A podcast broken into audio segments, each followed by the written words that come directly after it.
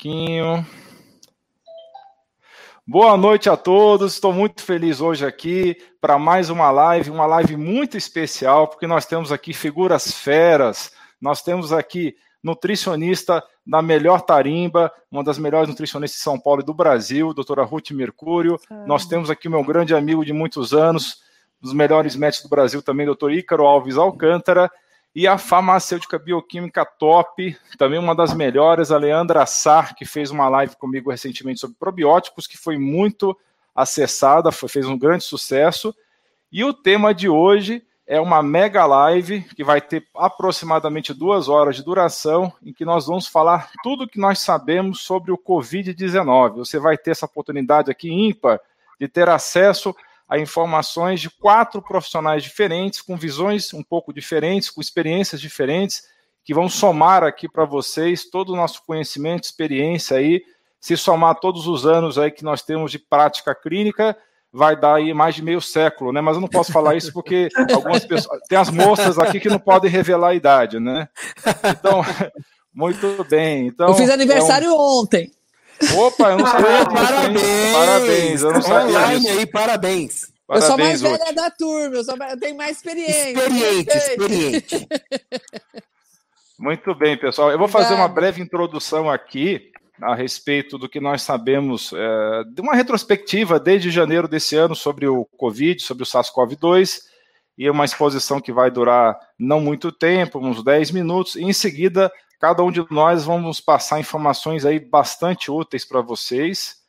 E então a gente vai começar logo, não vamos mais enrolar, porque tem muito conteúdo para falar. Muito bem, pessoal. Todos nós sabemos, então, que os primeiros relatos do SARS-CoV-2 vieram da China, da região de Hubei, na província de Hubei, cidade de Wuhan, é, a partir de dezembro do ano passado. E a OMS, a princípio, falou que aquilo lá não era transmissível para humanos. As autoridades chinesas, no primeiro momento, negaram a, a presença desse vírus ou que era transmissível para humanos. Tanto que os primeiros médicos, os primeiros cientistas que é, relataram esse novo vírus foram silenciados. Mas a partir de janeiro foi impossível de continuar é, deixando isso escondido, então começaram a pipocar os primeiros casos no mundo inteiro a partir de janeiro. E a gente tem várias teorias de onde veio o vírus, então nós vamos falar um pouquinho dessas teorias. Uma dessas teorias diz de que esse vírus teria tido origem animal de um mamífero lá da região da China que foi que pegou o vírus de um morcego. E tem um mercado lá que todos já conhecemos esse mercado, o mercado de peixes e animais exóticos de Wuhan, em que esse mamífero que pegou o vírus do morcego esse, esse mamífero chama-se civato, né? É um tipo de animal selvagem, e daí teria passado para os primeiros humanos nesse mercado. Então, esse mercado de peixes de Wuhan, que tem várias espécies exóticas, uma falta de higiene crônica, uma, uma mistura de sangue e secreções. Então, houve essa quebra de barreira entre espécies, que normalmente não aconteceria na natureza. Essa, pelo menos, é a teoria oficial. A hipótese número dois é que esse vírus teria escapado de uma de um laboratório de virologia que tem em Wuhan. E essa hipótese nunca foi confirmada oficialmente e que essa história do morcego do mercado seria apenas uma história de fachada. E tem a hipótese mais polêmica ainda, que diz que esse vírus foi engenhado em laboratório, que é considerado fake news pela grande mídia, mas que tem pelo menos um grande nome que fala a favor disso, que é o Dr. Montagnier, que é um ex-prêmio Nobel de se não me engano, de química, e ele sustenta que tem sequência do SARS-CoV-2 que tem pedaço do HIV. Então, isso é muito contestado pela maioria dos especialistas. Então, ele também não afirma se esse vírus teria sido liberado propositalmente ou se teria sido um, um acidente. Então, escolha a teoria que vocês julgarem mais correta. A oficial é de que teria sido, então, transmitido no morcego por um mamífero, do mamífero para o humano, né? Então, uh, a letalidade no começo dessa pandemia foi estimada em torno de 3 a 2,3%. Mas, como nós sabemos que tem muitas subnotificações, o mais provável é que essa letalidade seja muito menor, seja algo em torno de 0,3% a 0,5%, porque a gente sabe que tem muitos casos assintomáticos e nós estamos tendo uma dificuldade muito grande no mundo inteiro de identificar os portadores assintomáticos por problema de falta de exame, tem também várias limitações de exames que nós vamos falar aqui ao longo dessa transmissão. Qual que é o histórico do coronavírus? Esse SARS-CoV-2 não é o primeiro coronavírus que existiu. O primeiro relato que nós sabemos é de 2002 e 2003, o SARS-CoV-1, que apareceu na China, que era um outro tipo de coronavírus e tinha uma letalidade em torno de 10%, porém, portanto, era mais letal do que o atual vírus. Teve uma segunda pandemia, dessa vez um outro coronavírus no Oriente Médio, chamado de MERS, que era uma síndrome respiratória aguda do Oriente Médio. Já esse vírus tinha uma letalidade de 30% a 40%. Também a mesma teoria de que ele veio de morcegos e passou para o camelo, do camelo para os seres humanos. Então, a partir dessa atual pandemia, houve essa demora em ser notificada, a pandemia, como eu já falei, né, eles demoraram pelo menos 30 dias para avisar as autoridades da China, e a China também acobertou por um bom tempo, por isso que houve também um início de pandemia em que nada foi feito. Logo em seguida, a OMS admitiu um mês depois que era transmissível em humanos. Aí você já sabe que a OMS está realmente falando várias coisas, está se contradizendo o tempo todo.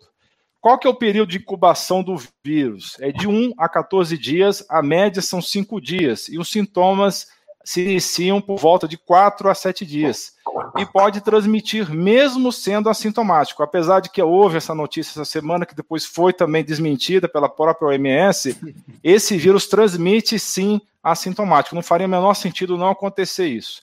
E não se sabe exatamente quanto tempo antes dos sintomas começa a transmissão. Os sintomas aparecem mais ou menos 12 dias depois do contágio em 95% das pessoas e a pessoa pode infectar duas ou três pessoas, sem saber que está infectada, a média de dois a três.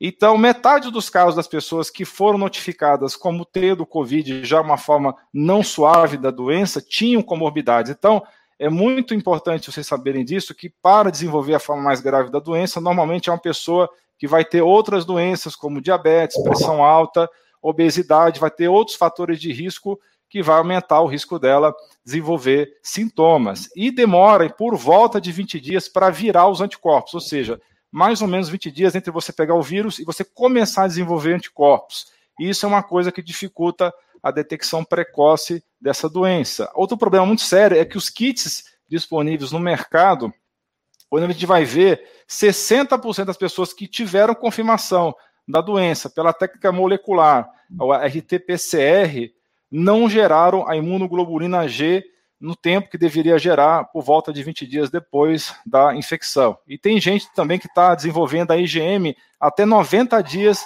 depois de tomar contato com o vírus, que seria a primeira imunoglobulina que deveria sumir também depois de alguns dias, ela está persistindo por mais de 90 dias. Então esse vírus tem várias características estranhas que a gente não tinha visto antes com outros vírus. Então, uh, 97% dos casos se estima que são assintomáticos ou casos leves e moderados. Os casos graves ou severos é mais ou menos 2,5% e os críticos muito graves 0,4%. Então, é por isso que a gente tem essa dificuldade muito grande de saber a real letalidade desse vírus. Então, a gente sabe quando o número de pessoas infectadas chega a 65%, a pandemia começa a sumir. Né? Estimava-se que isso ia acontecer depois de 12 semanas do início da pandemia, agora já essa certeza já não existe. E existe muitas discussões, vocês sabem disso, a respeito da qual que seria o melhor método de isolamento, se seria um isolamento, uma quarentena horizontal ou uma, uma quarentena é, do tipo é, vertical, do tipo distanciamento social só do, do grupo de risco, e isso a gente pode até discutir ao longo dessa live, saber a opinião de cada um aqui dos ilustres colegas a respeito disso. Então, a princípio, a OMS falou que não deveria usar máscara de, de para proteção, depois voltou atrás, começou a recomendar o uso de máscara, e a coisa realmente tem essa, essa característica de ter várias contradições. Né? Então, uh, a gente não tem dados graves ainda de gestantes contaminadas uh, com vírus, e não tem casos ainda é relatado de transmissão vertical, de cordão né, umbilical da mãe para o filho, ou é, da mãe para o filho pela via respiratória. Mas tem evidência de transmissão orofecal, ou seja, pessoas estão pegando o vírus através de água contaminada com fezes. E também através do esperma, da saliva e das gotículas, né, quando a pessoa tosse e espirra. E também não tem evidência que o aleitamento materno passe o vírus para o bebê. Quanto tempo o vírus fica, então, nos ambientes, na superfície? Até nove dias, aparentemente, mas depende do tipo de superfície. Então, é muito importante você ter uma higiene muito boa para evitar esse tipo de contaminação. Então, quais são os grupos de risco que tem que tomar especial cuidado com o Covid? Idosos, portadores de doenças crônicas, como eu falei, hipertensão arterial, diabetes, é, de câncer, portador de doença autoimune, transplantados e pacientes imunossuprimidos eles devem tomar muito cuidado. E também quem toma inibidores da enzima conversora de angiotensina, e também o que é o tipo do remédio que antipertensivo, e alguns anti-inflamatórios também que têm ação sobre essa enzima. Deve evitar, então, anti-inflamatório, a não ser que exista um acompanhamento médico, especificamente o ibuprofeno. Evitar o uso de corticoides sem necessidade, a não ser na fase 3 da doença, que é mais grave, que tem muita inflamação e está hospitalizado, aí sim tem que usar corticoide. Você pode usar álcool, peróxido de hidrogênio ou hipoclorito de sódio para inativar as superfícies do vírus, para limpar as superfícies e torná-las limpas, né? Quais são os sintomas? Acho que todo mundo já sabe quais são os sintomas, mas é importante dizer que é parecido com gripe, que tem dor no corpo, febre, tosse, dor de garganta, nariz correndo, cansaço, falta de ar. Diarreia pode ter perda de olfato e perda de paladar. Pode evoluir para uma pneumonia muito grave, que tem aquelas lesões em vidro fosco no pulmão, né, que a gente vai falar um pouco a respeito disso também, e chama atenção esses sintomas de falta de olfato, de paladar, que é mais comum no Covid e qualquer outra virose. E algumas pessoas desenvolveram sintomas na pele que lembra muito sarampo. Então a transmissão é principalmente pelo ar, pelas gotículas, tosse espirro, uma distância de até 2 metros, mas pode ser transmitido por urina, fezes, saliva e outras secreções, e também uh, você tem que tomar especial cuidado com ambientes fechados e com grandes aglomerações. O Ícaro caiu, né? Pelo jeito. Ícaro, vamos ver se ele volta. Quais são os achados, então, laboratoriais? É a leucopenia, que é a diminuição do número de células brancas no sangue, e também poucos linfócitos no sangue. Aumenta duas enzimas, que é o desidrogenase lática e a CPK, e metade dos pacientes tem alteração na função do fígado. Um terço dos pacientes vai ter uma alteração no exame de sangue, que é muito importante, que é o dedímero. Deixa eu colocar o Ícaro de volta, que ele caiu aqui. Oi, conexão oscilou aqui, desculpem. É, tranquilo. Então, tem esse caso, em pacientes graves, desenvolve a forma é, que tem a coagulação intravascular disseminada e vai ter essa alteração do dedímero aumentado, que vai ser mais ou menos um terço dos pacientes que vai ter alteração nesse exame. E na tomografia de tórax, vai ter aquela ação, aquele achado específico de opacificação, vidro fosco nos pulmões. Né? E o melhor exame para identificar o COVID é o RT-PCR, mas ele pode ter falhas também, mas ele é o exame que especificamente identifica o RNA viral. Os outros exames que identificam anticorpos contra o vírus têm várias falhas aí, e não dá para confiar tanto quanto o PCR. É eu estou falando do RT-PCR, que é o método molecular, não a da proteína C reativa. Uh, apesar disso, um teste negativo do RT-PCR não exclui a possibilidade de se positivar depois. Então, a prevenção todos nós conhecemos, mas eu vou falar rapidamente aqui: higienizar sempre as mãos, lavar com água e sabão, pelo menos durante 25 segundos, após tossir ou espirrar, é importante você usar máscara quando tiver contato com outras pessoas em ambientes externos, mas é, uma, é também uma coisa polêmica que eu vou querer saber também a opinião dos colegas sobre isso. E é, limpar sempre as mãos. Quando não tiver condição de lavar as mãos, usar o álcool 60% a 70%, colocar nas mãos é, para evitar o contato com os olhos e a boca. Né? Então, higienizar também telefone celular e computador, passar um álcool por cima com uma flanela. E quando você for espirrar, usar papel e descartar em seguida. Então, pessoal, isso que eu queria falar como introdução. Agora a gente vai ter a excelente exposição da doutora Ruth Mercúrio sobre ah, como é que funciona o sistema imune e também é, sobre nutracêuticos que podem ser utilizados aí para debelar a doença. Doutora Ruth, pode começar. Doutora Alan, antes da gente começar, eu queria que o doutor falasse com o pessoal quais são as três fases, especificar bem as três fases, porque eu vou trabalhar em cima disso. Então, você tem a fase 1, que é a fase de replicação viral, que a pessoa, nesse momento, ela está com poucos sintomas, mas ela está numa fase que ela mais está passando o vírus para as outras pessoas. Aí você tem a fase 2A, e a fase 2B, que a diferença entre as duas fases é a gravidade do paciente, e a fase 3, em que o paciente está é, é, hospitalizado já com uma, uma síndrome respiratória muito intensa, com bastante inflamação no pulmão e com aquelas lesões de vidro fosco no pulmão. Quer acrescentar alguma coisa, Ícaro? É, basicamente, se a gente delimitar 2A e 2B, é um critério de gravidade e de precocidade do diagnóstico. Basicamente, até o, o, sexto dia, quinto a sétimo dia, em torno do sexto dia, o paciente está na fase de replicação e é aquele paciente onde você tem a melhor janela terapêutica, né, Ruth? Mas que, infelizmente, é quando o paciente vai se mostrar se ele vai ser daquele que vai evoluir bem e os sintomas nas primeiras 48 horas da fase 1, eles possivelmente vão ficar estáveis, depois vão começar a decair, como num quadro gripal, mas a gente tem que ficar atento aos dias 3, 4 e 5. Porque quando o paciente nos dias 3, 4 e 5 tem a mínima piora ou sustentação da infecção, ele vai chegar na fase 2 e ele precisa receber o tratamento precoce, que é uma coisa que a gente bate muito nessa tecla, mas o pessoal ainda está rateando, né, Ruth? Acho que agora então, deu a base boa, né? É, acho que isso precisa ficar muito claro, doutor Ícaro. Uh, quais são as fases? As pessoas me perguntam muito a respeito disso, porque elas se perdem, mas o que, que eu vou sentir na primeira fase, né? O que, que eu vou sentir na segunda fase? O que, que eu posso sentir na terceira fase? O doutor podia falar um pouquinho disso, doutor Ícaro? Sim. Na primeira fase, a tríade de sintomas básica, ela vem sendo pouco divulgada e está sendo uma, uma, uma mise-en-scène da, da mídia. A base é perda do olfato ou paladar, dispneia, tá? E tosse. Isso é a base, é a tríade, é o que aparece em mais de 90% dos pacientes infectados. Outros sintomas que costumam aparecer, a gente está falando entre 50% e 90%. Cansaço, dessaturação precoce, que é uma saturação abaixo de 92%, nem todo mundo tem um oxímetro ou vai procurar para aferir. Dor de cabeça, tontura, que já são sintomas de baixa oxigenação, que às vezes é subclínica, o paciente não busca. Agora, podem crer, se aparecer coriza, entupimento nasal, sabe, vermelhidão na face, isso não é doença pelo SARS-CoV-2, não é a COVID-19. Tá bom? A partir do momento que o paciente está com esses sintomas, a grande maioria das pessoas ou vai ter esses sintomas ou não vai ter nada relatado, nada que ela valorize para virar estatística.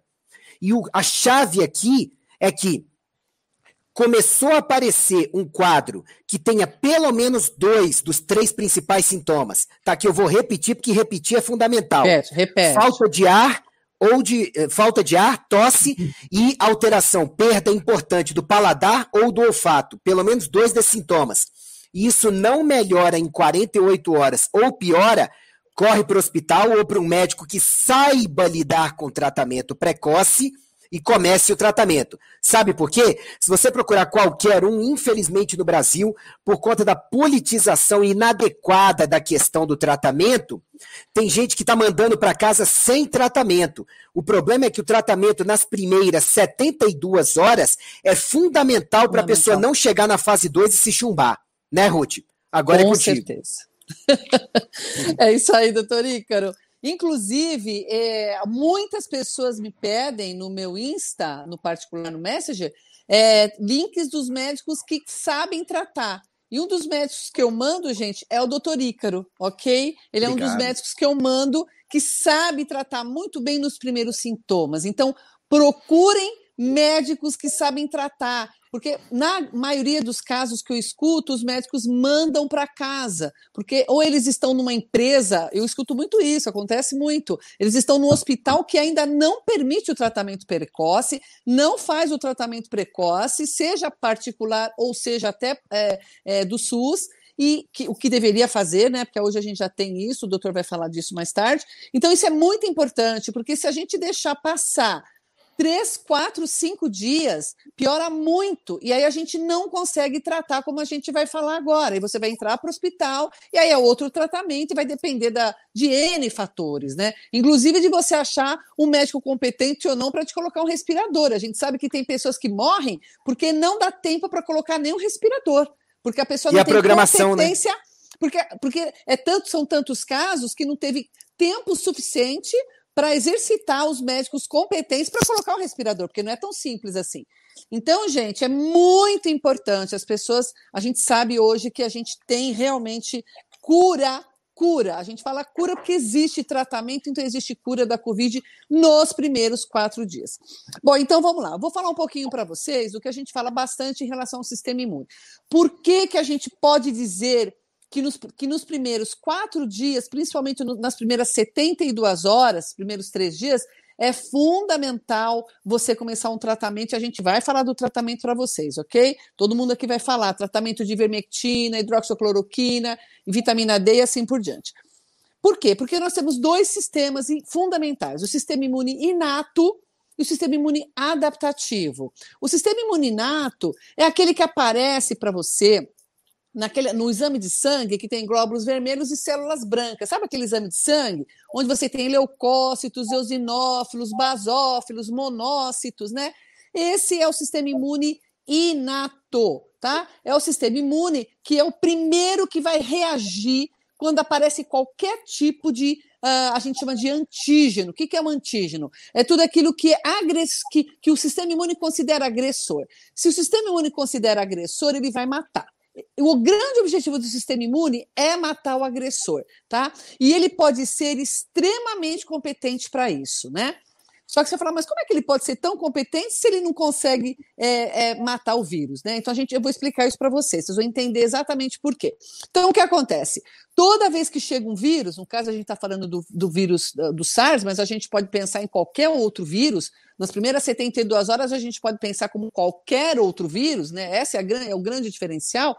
Então, ele não vai ter uma consequência exacerbada, né? Nas primeiras 72 horas. O que acontece? Quando o sistema, quando o vírus entra no, no sistema, imediatamente o sistema imune, os monócitos, os macrófagos, ah, os leucócitos, os linfócitos, eles vão entrar em imediatação. Para quê? Para pegar o vírus que ainda está, inclusive, não está dentro da célula necessariamente, ele está fora da célula ainda, ele ainda não entrou na, na sua grande quantidade dentro da célula, né? Muitas vezes, dependendo, se você é, conseguir começar a tratar do jeito que a gente vai falar hoje, tem um protocolo aqui para vocês, nas primeiras 12 horas, a partir do sintoma, o vírus não consegue nem se replicar, nem entrar na célula, porque o sistema imune inato, ele vai acionar de tal forma que ele vai pegar antes de, do vírus replicar. E isso é muito interessante, você concorda? Porque se o vírus não entra na célula, ele não vai replicar a partir de, um, de, uma organela, uma célula chamada ribossomo. Essa célula vai fazer com que ele replique. Se, e, e, se ele replicar, ele toma conta da célula. E aí ele vai começar a fazer todas essas cascatas inflamatórias exacerbadas.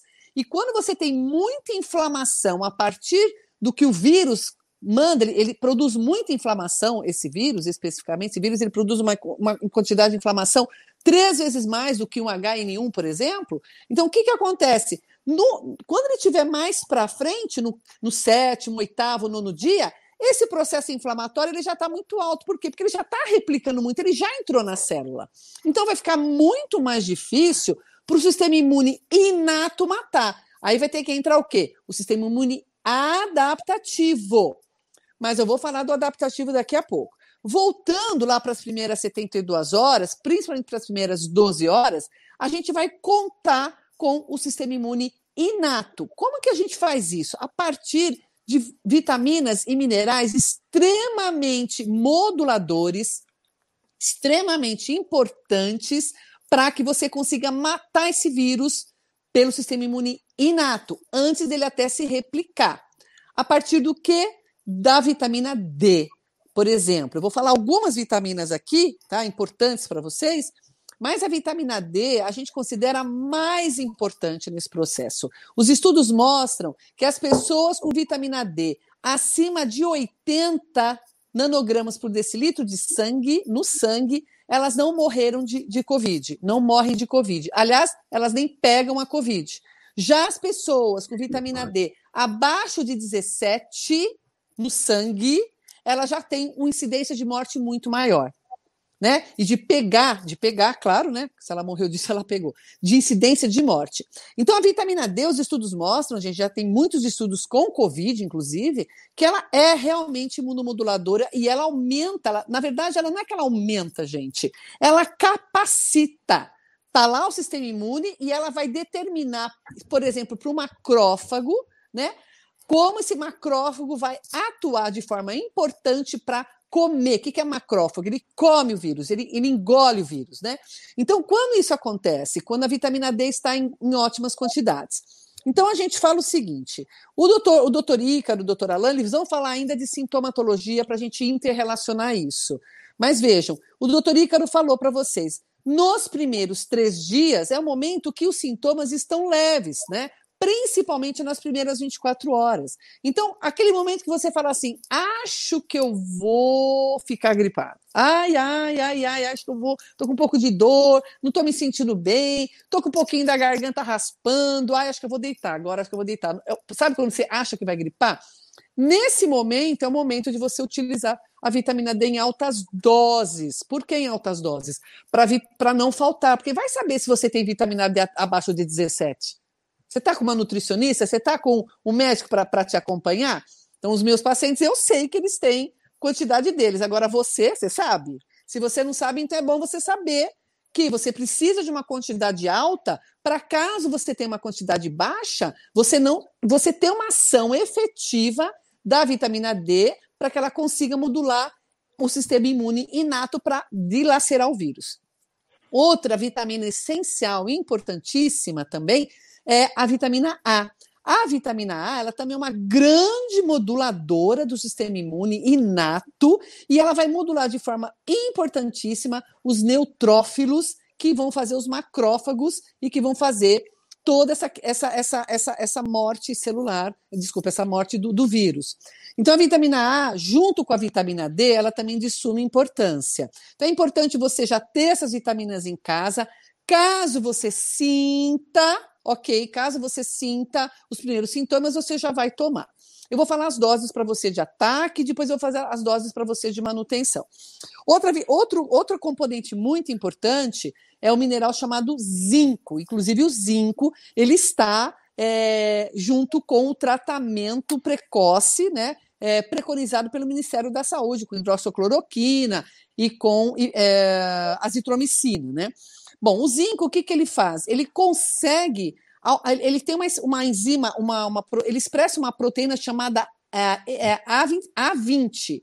Essa proteína A20 do zinco, o que, que ela consegue fazer de forma muito competente?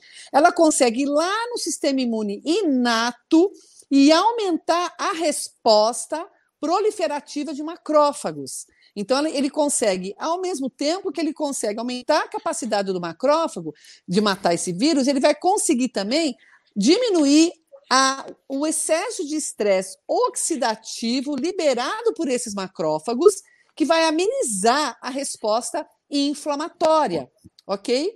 Então, isso é fundamental para que a gente também tenha. Então, vitamina D, zinco em altas doses no início do sintoma, vitamina D, zinco, vitamina A, em altas doses no início no, do sintoma. Isso para intervenção, para você matar o vírus, para você acordar no outro dia, ou no segundo dia, no terceiro dia, já está muito bem, obrigado, ok? Se você não conseguir com esses componentes que eu citei para você, aí sim você vai ter que entrar, porque alguns pacientes, mesmo assim, não conseguem, porque eles já têm outras questões que não só essa questão do grupo de risco, não só o fato do pessoal, da pessoa ser hipertensa, não só o fato da pessoa ser obesa, mas pelo fato, muitas vezes, da pessoa já ter uma condição inflamatória exacerbada pelo sistema imunológico. Por exemplo, pelo que ela come.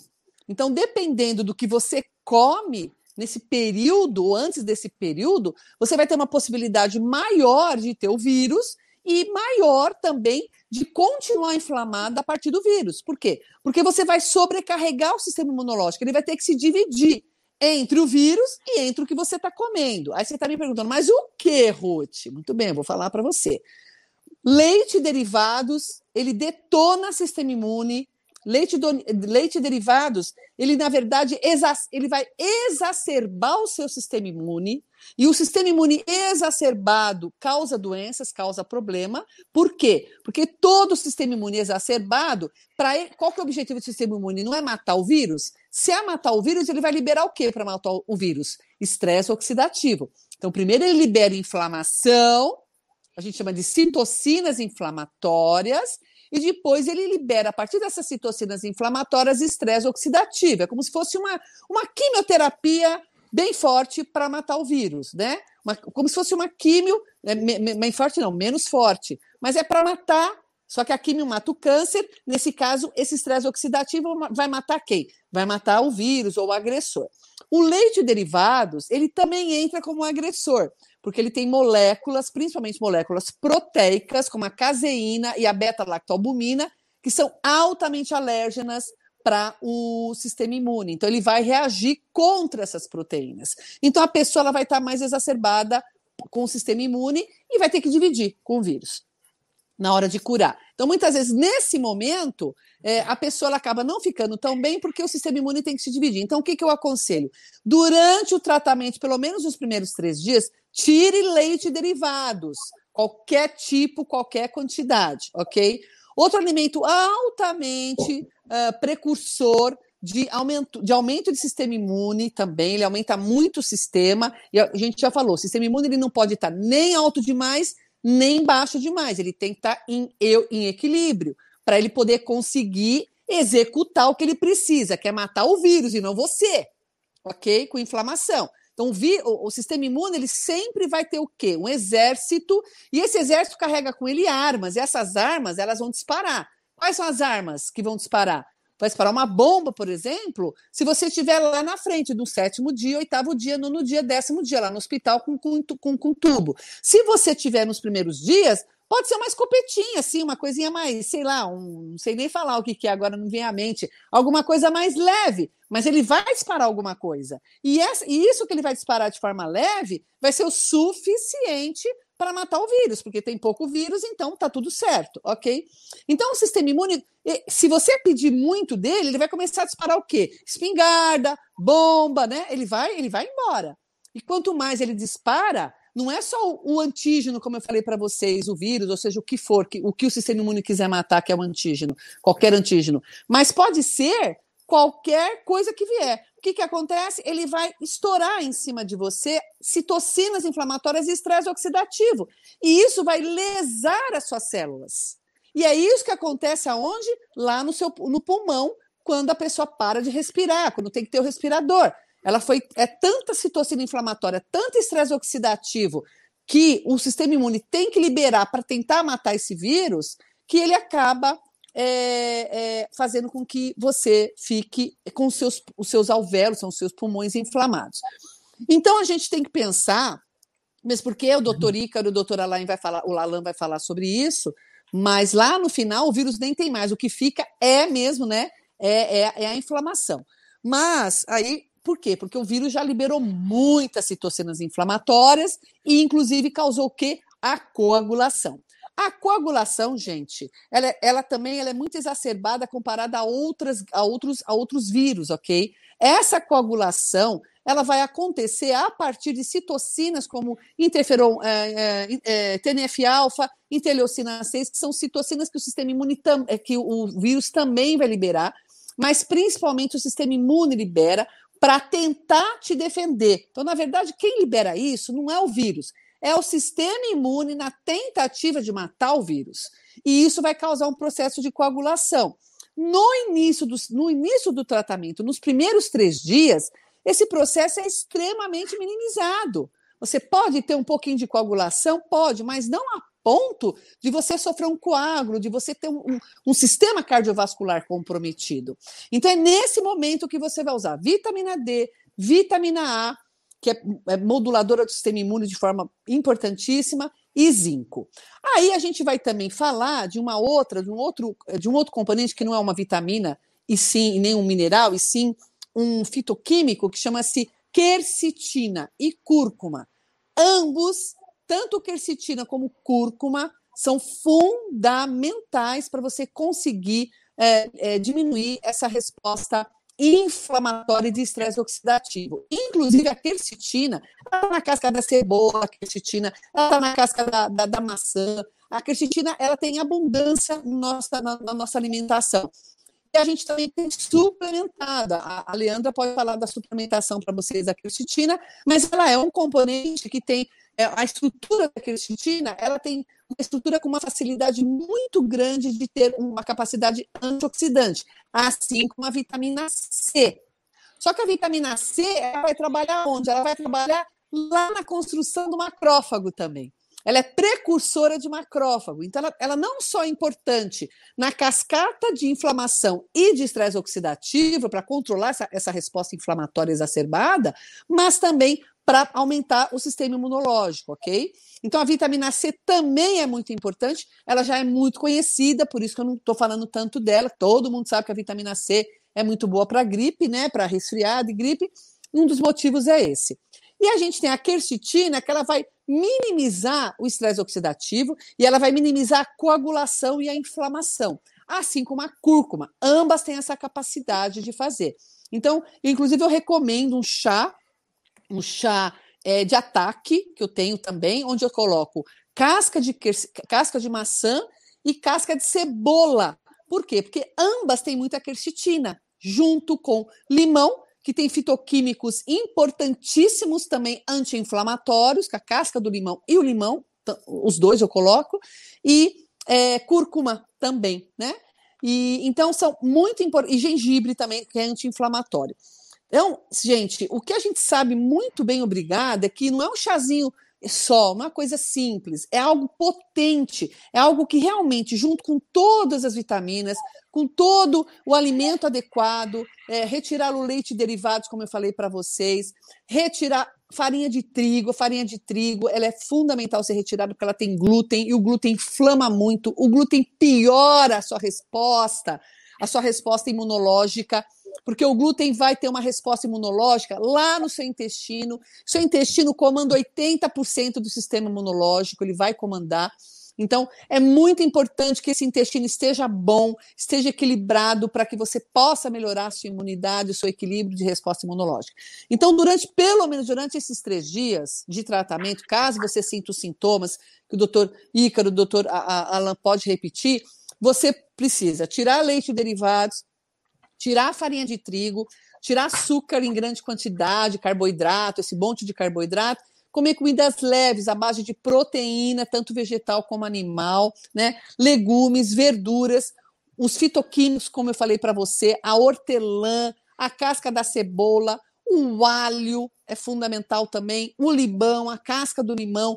Nesses três dias, comer comidas chás, chás a partir de chás também, é, chás de vários tipos, não só isso que eu falei para você, mas chá, por exemplo, de hortelã, chá de espinheira santa, que também é anti-inflamatória. A gente também tem os cogumelos. Os cogumelos eles têm um componente chamado beta-glucan, que é fundamental também, que é muito importante para a gente conseguir uma resposta do sistema respiratório, que afinal de contas o SARS ele ataca o, principalmente o sistema respiratório, não só, mas o cardiovascular também, mas o respiratório ele é o principal. Então, a beta-glucan você também, né, Leandra, vai falar, tem para suplementar, tem para você comprar. É, é, no caso, eu prefiro que suplemente, porque pelo cogumelo só você não vai conseguir a quantidade adequada que você vai precisar, né, para esse momento dos três dias. Mas você comer, por exemplo, cogumelo é muito mais interessante nesses três dias do que você comer pão francês, né? Do que você comer café com leite pão francês, né? Ou leite com chocolate. Aí a pessoa vai lá, tá, acho que eu vou gripar, não estou nada bem, toma lá, não toma nada muitas vezes, acha que vai acordar do, do, milagre, vai ter Deus vai fazer um milagre, vai acordar você muito bem, né? E aí você vai dormir, toma, o que, que você faz? Ah, eu preciso de um leitinho. Leitinho com chocolate. Aí vai lá, coloca bastante açúcar, coloca aquele chocolate, não vou citar a marca aqui, né? Porque eu não posso fazer isso, mas aquele chocolate que todo mundo sabe, né? E leitinho, né? Aí vai deitar com leitinho. Gente, você vai acordar péssimo no outro dia, porque você não vai ter sistema imune para dar conta disso daí. E, e, então, gente, resumidamente, é isso. Só que eu vou falar do. Eu não falei do sistema imune. Eu tenho quanto tempo, doutor Alain? Ah, você tem uns 30 segundos ainda. fale, Ruth, sem problema, fale. Do, do sistema falar, imune, é. O sistema imune adaptativo. O sistema imune adaptativo ele vai acontecer principalmente depois das 12 horas. Então, das, das, do, das 12 horas, do, da, da partir da do 13 terceira hora até a, o terceiro dia, o sistema imune adaptativo, junto com o inato, vai atuar. E é muito importante que a gente dê condições para o adaptativo também atuar, para ele acabar de matar, porque o, o, inato não deu conta nas primeiras 12 horas. Tem paciente que dá conta, tem gente que nas primeiras 12 horas acorda muito bem se fizer a lição de casa, e tem gente que precisa de mais dois, três dias para ficar bem. Aí é o sistema imune adaptativo que vai atuar. Quem é que atua de forma, de forma muito intensa no adaptativo? O zinco. Então, o zinco é muito importante durante é, esse processo de três dias de tratamento. Basicamente é isso, gente. Depois a gente Falou muito mais. bem e foi perfeita no seu time, viu, Ruth? Fui! Perfeita. Você foi, foi Ai, perfeita. Bom. Que bom, obrigado. Você está tá afiadíssima hoje. Eu não quero tirar ninguém, ninguém da. da tudo é muito importante. Né? É, então, resumindo em poucas palavras que a doutora Ruth falou, a importância da vitamina A, vitamina C, vitamina D de dado, zinco, selênio, quercetina e curcumina. Agora, a exposição do doutor Ícaro, que também vai falar sobre sistema imune e outros nutracêuticos. Pode iniciar, doutor Ícaro. Acredite, eu ia falar várias outras coisas, mas como a Ruth já falou um monte de coisa legal e eu anotei aqui algumas coisas só para poder complementar, quem sou eu para complementar Ruth Mercúrio, mas eu vou tentar Ai, fazer o meu melhor. pelo amor de Deus. Ok? Então anotei Ai, algumas coisas aqui para a gente conversar. Primeiro, se a maioria das pessoas é assintomática, tá? Ou oligossintomática, que significa tem poucos sintomas, significa que nessa época, daqui para o final do ano, se você tiver um começo de um quadro gripal, na dúvida, entra com o protocolo que ela falou ou observe-se em isolamento por 48 horas. Se o quadro gripal ficar mais em coriza, vermelhidão na face, sabe que é? Coriza é o nariz escorrendo, tá? É, e mais espirro e nariz entupido, possivelmente é só uma gripe mesmo. Mas você também se isolaria um pouco para não passar para as outras pessoas da casa. Ainda mais nessa época agora, né? Esses dias eu saí para passear com a cadela, espirrei, estando de máscara. Eu te juro que a mulher a 10 metros de distância deu um duplo twist carpado e caiu na garagem. Entendeu? Então, assim, a falta de conhecimento é uma, uma coisa ruim, né? Então, assim, o que, que, que, que acontece?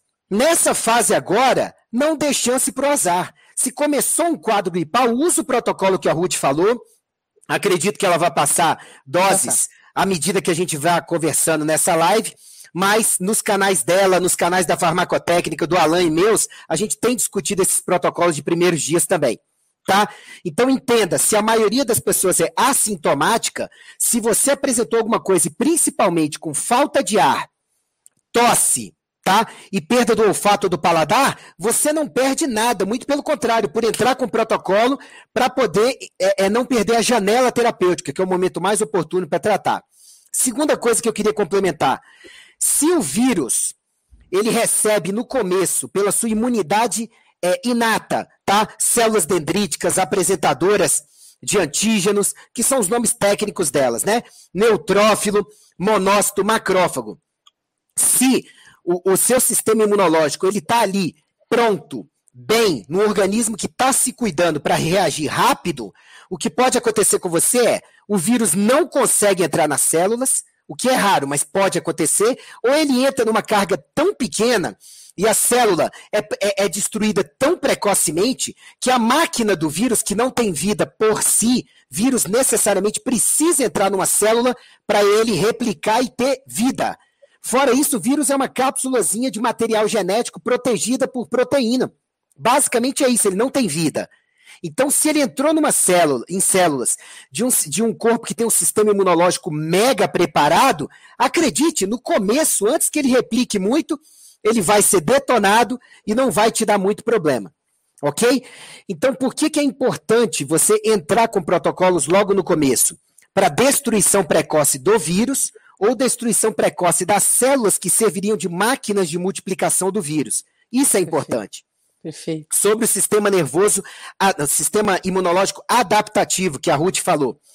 Aquele sistema imunológico que a gente ouve falar de anticorpos, que faz anticorpos, é o adaptativo que ela está falando, gente. Esse primeiro que a gente está falando, que é o mais importante no começo contra a Covid-19, é um sistema que já está lá de prontidão. É esse que, quando você cuida da sua imunidade, você potencializa esse sistema de sentinela. Porque o sistema nervoso, o, sistema imunológico adaptativo, eu preciso dizer para vocês, ele só vai funcionar rápido e bem desde o começo para uma infecção que você já conheça.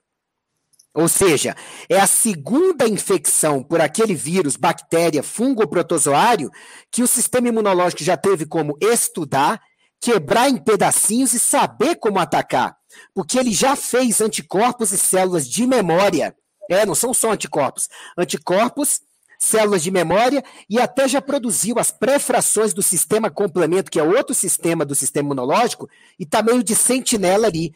Para uma chamada primo-infecção, é a primeira vez que você vai se infectar por aquele vírus, como é o caso da maioria dos expostos ao SARS-CoV-2, que é novo, digamos assim, é, o seu sistema adaptativo ele vai demorar até 14 dias para estar pronto para te ajudar. Então, meu amigo, minha amiga, você está entregue ao seu sistema é, imunológico eu estou falando nervoso, né? Vocês sabem que não é nervoso, é imunológico, tá? Então você está entregue ao sistema imunológico inato seu, que já está ali de prontidão. Tudo bem? Porque o, o sistema imunológico adaptativo, ele começa a agir, a multiplicar, a selecionar cópias dele, a movimentar a máquina com até 12 horas, mas até ele estar tá efetivo para participar do combate, bota duas semanas aí para a maioria dos casos, tá? Nas primeiras etapas da infecção pelo vírus, quem mais me ensinou isso foi a própria Ruth, que é muito boa na parte de imunidade, 15 anos de estudo pelo menos nisso. O vírus é tão safado, é, mas é tão safado que nos primeiros cinco dias ele não te inflama. Ele anti-inflama o meio celular onde ele está para se disfarçar. Justamente porque, quando o meio intracelular da célula infectada está anti-inflamado, principalmente às custas de interleucina 10, se eu não me engano, esse Exato. meio ele não vai se mobilizar para destruir muito, né, Ruth? Então, esse Exato. vírus ele tem um, um caráter. Aumenta interleucina 10 e diminui interferon gama. Pois é, ou seja, ele diminui o promotor de um processo inflamatório que intensificaria os esforços de destruição da célula Exato. e diminui a inflamação inicialmente para ele poder se multiplicar em silêncio. Exato. E tem outra coisa que ele faz. A gente tem uma coisa chamada MHC, Major Histocompatibility Complex. Para vocês entenderem, MHC são moléculas que a gente expressa na membrana das células para mostrar se lá dentro está tudo certo se aquela célula ainda é uma célula livre de infecção e nossa. Então, esse é o MHC tipo 1. E o MHC tipo 2 é justamente proteínas alienígenas do invasor da célula que são jogadas ali na membrana da célula para o sistema imunológico passar e falar: opa, não estou vendo o MHC1, mas estou vendo o MHC2, deixa eu atacar esse aqui. O vírus é tão safado que nos primeiros cinco dias, o SARS-CoV-2 inibe a síntese de MHC2 e normaliza a produção de MHC1. Então a célula, o sistema imunológico passa e fala: essa célula parece estar tá normal, sabe? Sabe por quê? Eu não estou vendo nada alterado. Então é nesse processo, é nessa época, que se a sua imunidade está boa em essência, vai ter uma leve alteração de MHC1 e uma leve alteração de MHC2, por mais que a infecção seja pesada. Aí o sistema imunológico olha e fala: tá leve, mas eu identifiquei que essa célula está infectada. Isso é fundamental no começo. Mas aí eu preciso dizer para vocês que não adianta você se entupir de suplementos, não adianta você tomar hidroxicloroquina, ivermectina, nitazoxanida, azitromicina, zinco, se você agora, olhando essa live, não começar a fazer o que mais está ao seu alcance para melhorar, que é melhorar seus hábitos de vida para ontem. Como a Ruth muito bem falou, se você continua comendo alimentos que te inflamam, leite, glúten, excesso de carboidratos, excesso de industrializados, não nutre seu sistema com bons ômega, ômega 3, né, uma alimentação mais pobre em ômega 6, mantendo as proporções, é, proteínas de qualidade, você vai ter um sistema imunológico disfuncional. E aí, você possivelmente vai ter maior chance de desenvolver as formas mais graves da doença. Você tem as maiores chances de entrar numa cascata inflamatória com tempestade de citocinas na fase 2B ou fase 3 pior. Sabe? As comorbidades vão se manifestar de forma muito pior em você e você naturalmente vai ter uma resposta pior, não é só aos tratamentos precoces, ou ao respirador, ou aos tratamentos que eu já falei, não. É a todos os tratamentos, porque em essência, você responde mal, responderia mal em qualquer doença. Então, gente, pelo amor de Deus, escuta a gente aqui, mas escute-nos também no que eu estou te falando agora com alguém que tem 20 anos de experiência em hábitos saudáveis de vida nas costas. Ou você muda agora seus hábitos de vida para tomar mais água regularmente, comer direito, respirar direito, se exercitar, dormir direito, pegar sol, sabe? Cuidar da parte de mente e espírito, desestressar, se desintoxicar, intoxicar menos, ou nada do que a gente está falando, ou quase nada, vai ser aproveitável para você sabe? E assim, não adianta você ficar morrendo de medo e pânico pela mídia. Ai, está morreu uma pessoa em Bangladesh, vai morrer uma aqui também, sabe? E você de repente não está fazendo a sua parte na base para poder funcionar melhor, tá bom? Uma vez tendo sido dada essa introdução, eu queria complementar para vocês no que cabe a mim nessa apresentação o seguinte: garanta a base para o seu sistema. Mas entenda que essa base passa por pré e probióticos para a sua saúde intestinal ser boa, porque saúde intestinal é fundamental para a saúde do sistema imunológico como um todo. Garanta o fornecimento, produção de enzimas digestivas adequadamente, porque quando o processo digestivo não está adequado, nada na sua imunidade vai funcionar direito. Tá? E tem algumas substâncias que eu vou passar rapidamente, porque a Ruth já falou de algumas, que vão ser premium para toda essa questão, tá? Alan, se eu não me engano, ainda tenho mais uns oito minutos aí, né? Você tem nove, é. Tá. Primeiro, é, eu vou falar um, um pupurri geral de substâncias que ajudam. Melatonina. A melatonina ela é fundamental para gerenciar e controlar um processo de sono adequado. E a gente sabe bem que a melatonina é fundamental para um bom funcionamento da imunidade. Até a melatonina que você sintetiza durante o dia, depois do almoço, depois que a alimentação veio adequadamente. Por isso que a partir dos 40 anos de idade, qualquer déficit de melatonina, que vai ser mais bem sinalizado por dificuldade de sono, precisa ser corrigido, porque a melatonina vai entrar tanto na regulação dos processos de sono, que são fundamentais para uma boa imunidade, quanto para poder ajudar é, melhorando a sua imunidade geral. Tá bom? A N-acetilcisteína é fundamental como doadora de grupos enxofre que vão melhorar as, os seus processos de metilação, mas ela principalmente é fundamental para você fabricar glutationa, que é um dos principais antioxidantes que a gente tem que ter.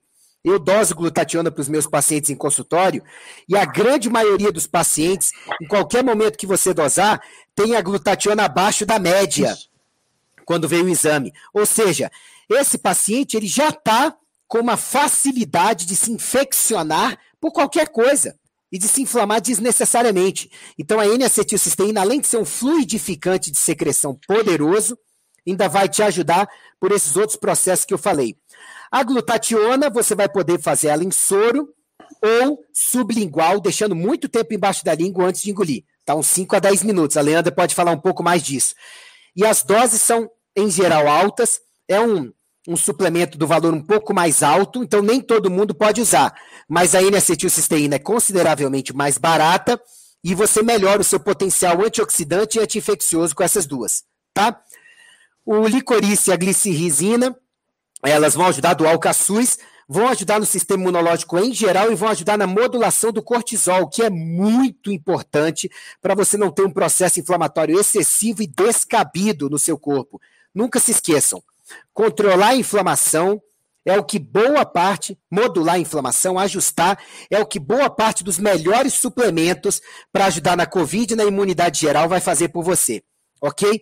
A ozonioterapia, que é considerada experimental no país, é excelente. Excelente. Excelente, mas infelizmente o que se fala dela no país ainda tem que ficar com o rótulo de é, experimental por conta de exigências do Conselho Federal de Medicina. Sobre os chás, gente, chá de alho, chá de sabugueiro, tá? Ou extrato elderberry, tá? Que é o nome dele em inglês, e o chá verde são três chás extremamente fortes, junto com o de gengibre, tá? São os quatro melhores para imunidade que eu conheço.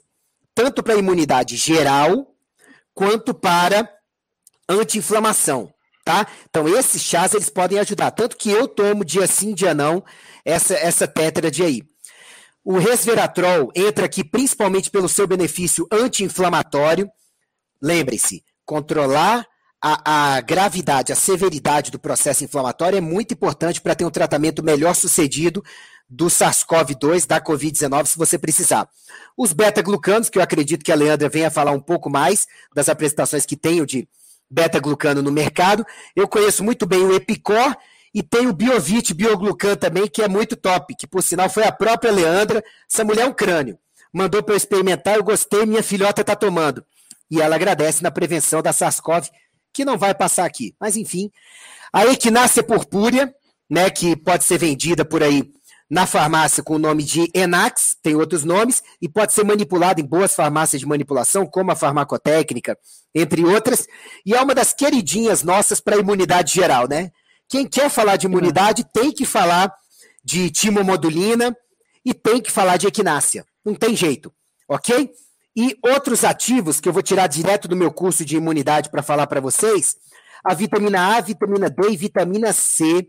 Olha, tomar 300 a 500 miligramas de vitamina C três vezes por dia é um santo remédio para melhorar a imunidade contra tudo, né, Ruth? Ruth, Alain e Leandra.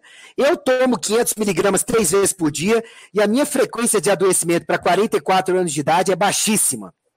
Tá? Para 53, zero.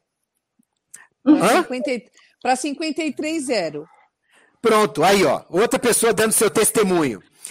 A vitamina, a, o zinco, é, as doses vão de 10 a 200 miligramas por dia. A Ruth vai falar mais sobre isso. O zinco é outro nutriente, gente, que para sistema imunológico é fundamental, junto com a vitamina C. O selênio, que além de ser antioxidante, é fundamental para várias enzimas da imunidade funcionarem adequadamente.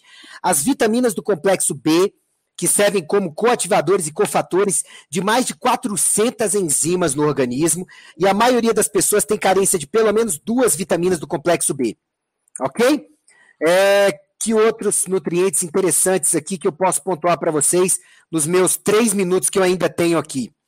É, o alho eu já falei, eu sou fãzaço do alho, sabe? E assim, reza a lenda que os trabalhadores da construção civil na época do Egito Antigo eram obrigados a comer uma cabeça, não um dente não, uma cabeça de alho cru por dia para adoecerem menos na construção. Olha. Eu não sei se eles adoeciam menos, mas eu tenho certeza que eles tinham um hálito bem peculiar, sabe? Enfim, aqui é cetina, né, que vai de 500 miligramas até 3 gramas por dia, né, Ruth? Como você vai oh. falar daqui a pouco anti-inflamatório, antioxidante, anticarcinogênico, atua no sistema imunológico, imunidade antiviral, hepatoprotetora, gastroprotetora, é um monte de benefício da é quercetina. A curcumina, né, que vem do açafrão, e as pessoas falam: "Ai, meu Deus, que curcumina que eu tenho que manipular". Gente, se você tiver como manipular, joia manipule numa boa farmácia, 95% de curcuminoides, né, Leandra? Mas, gente, está ao alcance de todo mundo comprar o açafrão no mercado e adicionar na sua comida, no seu café e colher os benefícios, gente.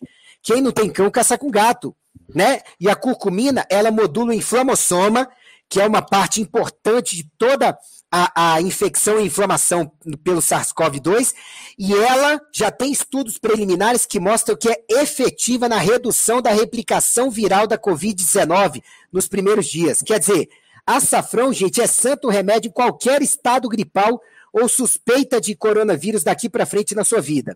Tá?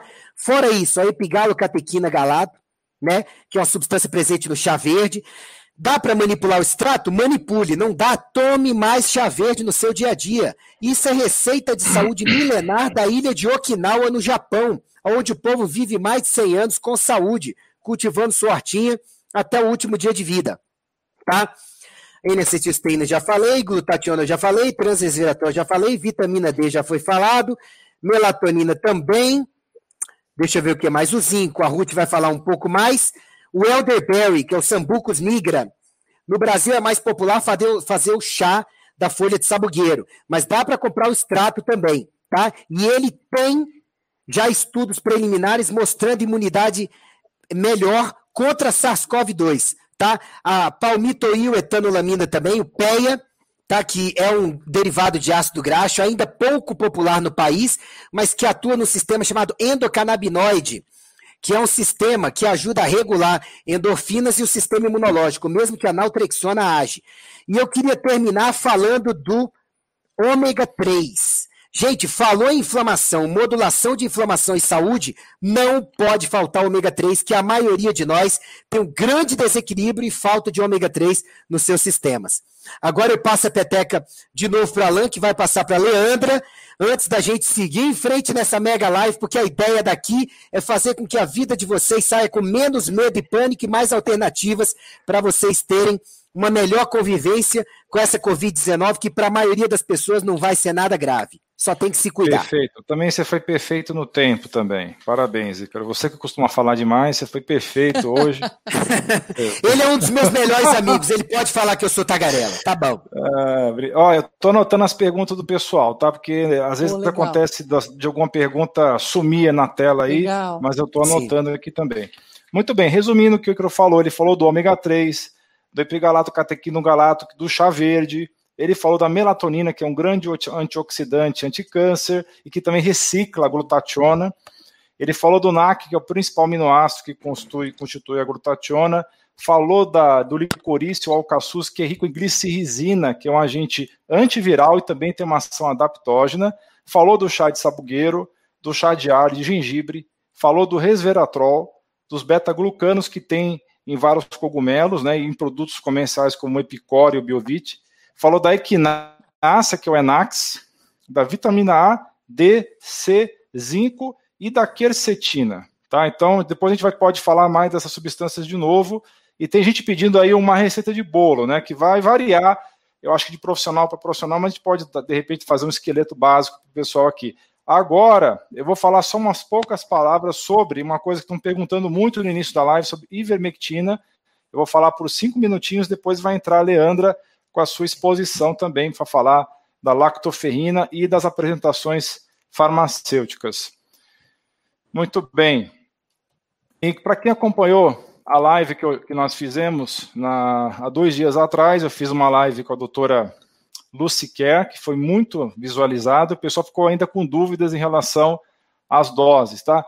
De onde surgiu essa história da ivermectina? Teve um estudo na Austrália, que foi publicado em abril desse ano, por os pesquisadores, o principal deles é o Cali, é, na revista Antiviral Research. Então, essa, esse artigo é a descrição do potencial antiviral da ivermectina in vitro, ou seja, em laboratório, com ação antiviral contra o SARS-CoV-2. O que é a ivermectina? É um derivado de uma substância produzida por uma bactéria chamada Streptomyces avermitilis, que é chamado avermectina, e a partir da avermectina foi sintetizada a ivermectina. Ela tem ação sobre várias parasitoses e viroses, entre os parasitas que ela age a oncocercose e a filariose, então ela é muito utilizada na África para tratar isso. No Brasil ela é muito usada para tratar piolho também. E também outros nematóides, outros, outros, outras umbrigas também têm ação contra esses bichos. Então, como é que ela age nos parasitas? Ela causa paralisia nos nematóides, invertebrados através da abertura de canais de cloro, e aí o bichinho recebe um monte de cloro e acaba morrendo. Qual é o efeito contra os vírus que ela tem? Contra o parvovírus, o zika vírus, a febre amarela, dengue, chikungunya, influenza, vírus da encefalite, febre do Nilo, febre do carrapato, entre outros. Na questão, em cada um desses vírus tem uma resposta um pouco diferente, e esses estudos, a maioria deles é in vitro. E como é que a ivermectina, então, atuaria? Ela bloqueia um complexo proteico chamado importina alfa ou beta, que o vírus usa para transportar proteínas dele mesmo para o núcleo da célula. Então, ele bloqueia a replicação viral ao inibir as ações desse complexo de proteínas. Então, hoje existe uma preocupação muito grande se esse estudo in vitro que foi feito na Austrália e que está sendo verificado em outros países ainda de uma maneira mais empírica, se pode ser automaticamente transposto para pessoas vivas, né? Então está faltando ainda vários estudos em humanos, mas muitas pessoas, principalmente a doutora Lucy Kerr, que é uma excelente médica de São Paulo, já tratou mais de 20 pacientes com a ivermectina, vários relatos de cura e também de colegas dela. Eu também já observei pessoalmente cura com a ivermectina. É, apesar que tem alguns estudos que estão questionando se a ivermectina de fato atinge um nível suficiente no sangue para bloquear o vírus, porque alguns estudos estão dizendo que ah, só foi estudado in vitro e em vivo é diferente, porque essa droga teria baixa biodisponibilidade e não alcançaria a concentração suficiente que precisaria para matar o vírus, tá? Então tem essa polêmica ainda, e ah, infelizmente o UOL, o grupo UOL já é, fez uma reportagem agora há pouco tempo atrás, questionando a eficiência da ivermectina. Mas, nas observações que nós estamos fazendo no dia a dia, está funcionando, e é lógico, pessoal, não temos estudo nível A para nada. Nem para ivermectina, nem para anita, nem para hidroxicloroquina. Infelizmente, vai ter que tomar um tempo ainda para chegar nesse nível de evidência A. Então, eu queria falar essas palavras sobre ivermectina e para quem continua perguntando a dose, que eu coloquei uma, um texto lá no outro vídeo, mas acho que nem todo mundo leu. Então é assim, você pega o jeito mais fácil de você calcular o número de comprimidos, você pega o peso da pessoa e multiplica por 0,033. Digamos que dê 2,4 o resultado dessa conta. Você arredonda para mais. Então, uma pessoa de mais ou menos 70 quilos vai tomar três comprimidos, uma pessoa de 90 quilos vai tomar quatro comprimidos. Então, pega o seu peso, multiplica por 0,033, tá? Faz na calculadora e você vai chegar ao número de comprimidos se der quebrado novamente. Digamos, deu 3,5 comprimidos. Então, são quatro comprimidos. Por quantos dias? Essa dose por dia, por três dias, tá? Então, seria para uma pessoa de 70 quilos, três comprimidos por dia, por três dias, para uma pessoa de 90 quilos, quatro comprimidos por dia, juntos, todos juntos, tá? Pode ser depois do jantar e antes de dormir, durante três dias, tá bom? Agora vamos passar a palavra para a doutora Leandra, que vai falar sobre lactoferrina e também apresentações é, farmacêuticas de todos esses elementos que nós estamos falando aqui ao longo da live. Pode começar, doutora Leandra. Gente, boa noite. É um prazer estar aqui de novo com vocês. É, eu vou comentar também sobre o que os colegas estão falando, tá? Pegando a última fala do doutor Alain, é, é muito importante. Tá dando para ouvir bem, Ruth? Perfeito. Sim, tá? Ok. É muito importante saber. Eu tenho recebido muitas perguntas sobre ivermectina da seguinte forma. Não estou escutando. Não? Tá todo o microfone da Ruth está dando como mutado aqui, não sei por quê, Ruth. O de todo mundo está aparecendo normal. Não, eu, eu só tirei, mas eu não estou escutando a Leandra. Eu escutei até agora o doutor Alain e eu estava mutado também. Mas tudo eu estou escutando você, Leandra. Então vamos lá. O pessoal está escutando? Se... Eu estou escutando bem ela. Estou escutando bem. Pessoal, avisa se vocês estão escutando ou não ela. Tá, vamos lá. Ivermectina, tá? Ivermectina. O que tem me perguntado? Posso usar ivermectina de uso animal? De uso veterinário? Não, não pode. Por quê? Porque as, as fiscalizações e os tipos de, de testes realizados em medicamentos veterinários não são os mesmos daqueles usados para uso humano. A gente sabe que tem faltado em várias farmácias, é, em drogarias normais, mas para isso, antes de buscar um produto de uso veterinário, procure a farmácia de manipulação. Tá? A gente tem capacidade de manipular a ivermectina. Outro ponto sobre essa droga que tem me perguntado é: e as crianças? Tritura o comprimido? Não precisa.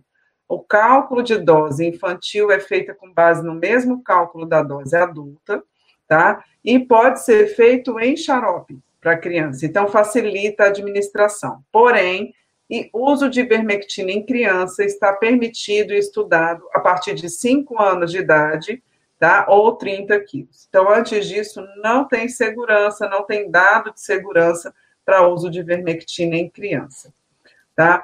Um outro ponto que eu queria comentar que foi sobre o que foi falado aqui é em relação à curcumina e açafrão. Não tenho acesso à curcumina. Posso usar o açafrão em pó? Pode, tá? o açafrão em pó de boa procedência, de boa qualidade, cultivado de forma orgânica, ele chega a ter de 25 a 30% de curcumina. Ou seja, você vai ter que usar muito mais nos seus preparados, na alimentação, ou mesmo com mel, com limão, no chá, que é para poder ter resultado. Mas use, né? São pitadas de saúde. E outra coisa que as pessoas estão perguntando aqui no chat, estão perguntando no dia a dia, é a questão da prevenção e, do, e da imunidade, né?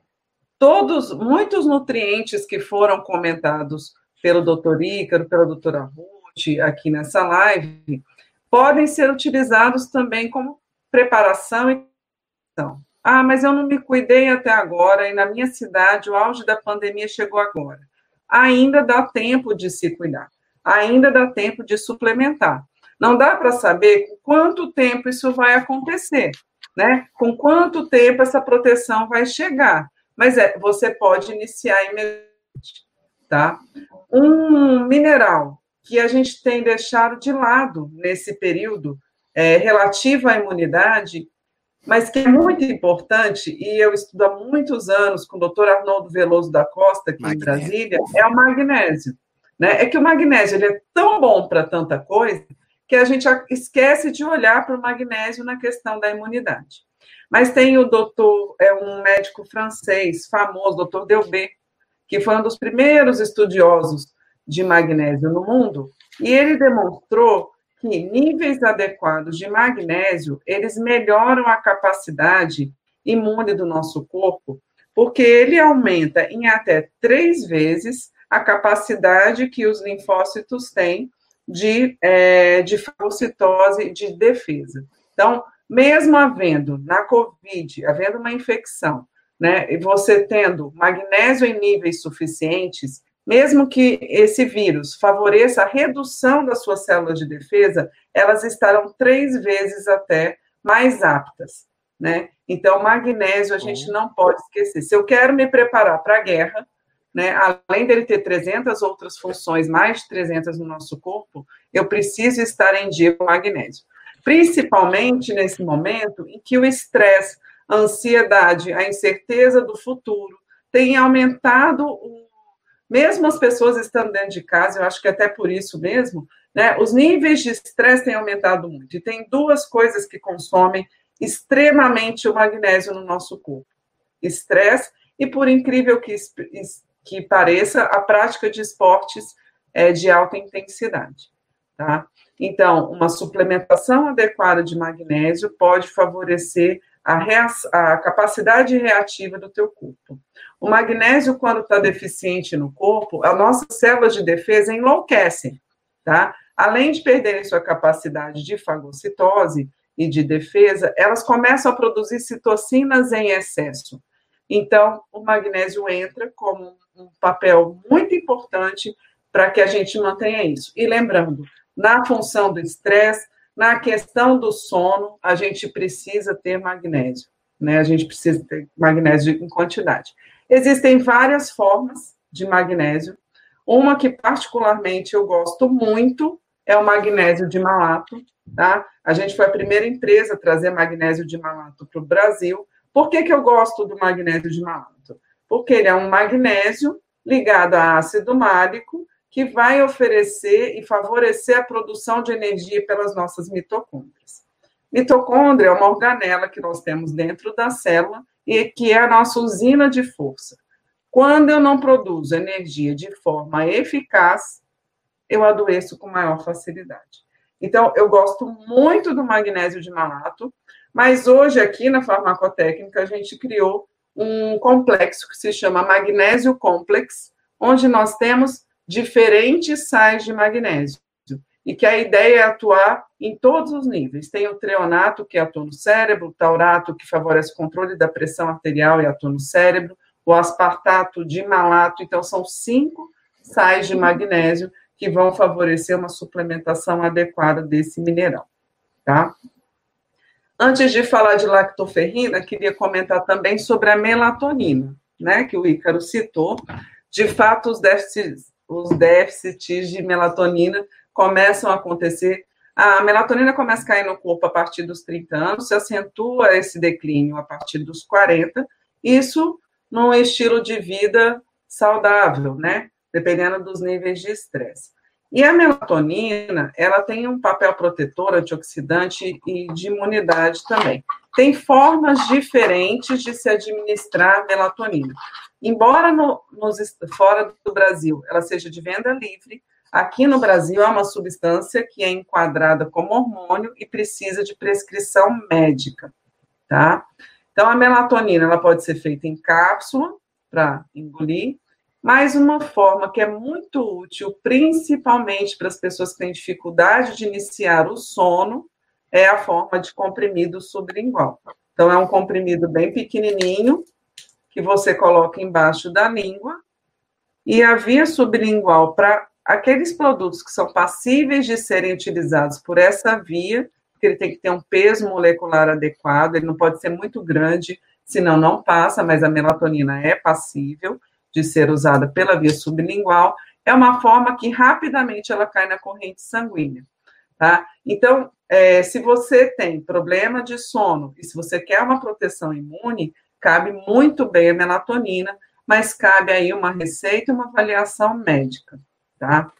Falando de sono, sono é um santo remédio, né? A minha avó falava assim, tá, tá chateada, vai dormir que isso passa, né? É, e pra realmente. Mim funciona com uma beleza, viu, Leandro?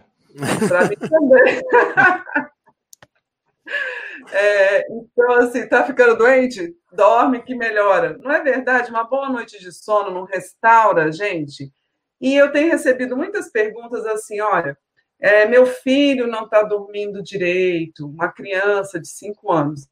Gente, a gente precisa tentar colocar as crianças que estão afastadas da escola, afastadas da sua rotina, dentro de uma rotina o mais normal possível.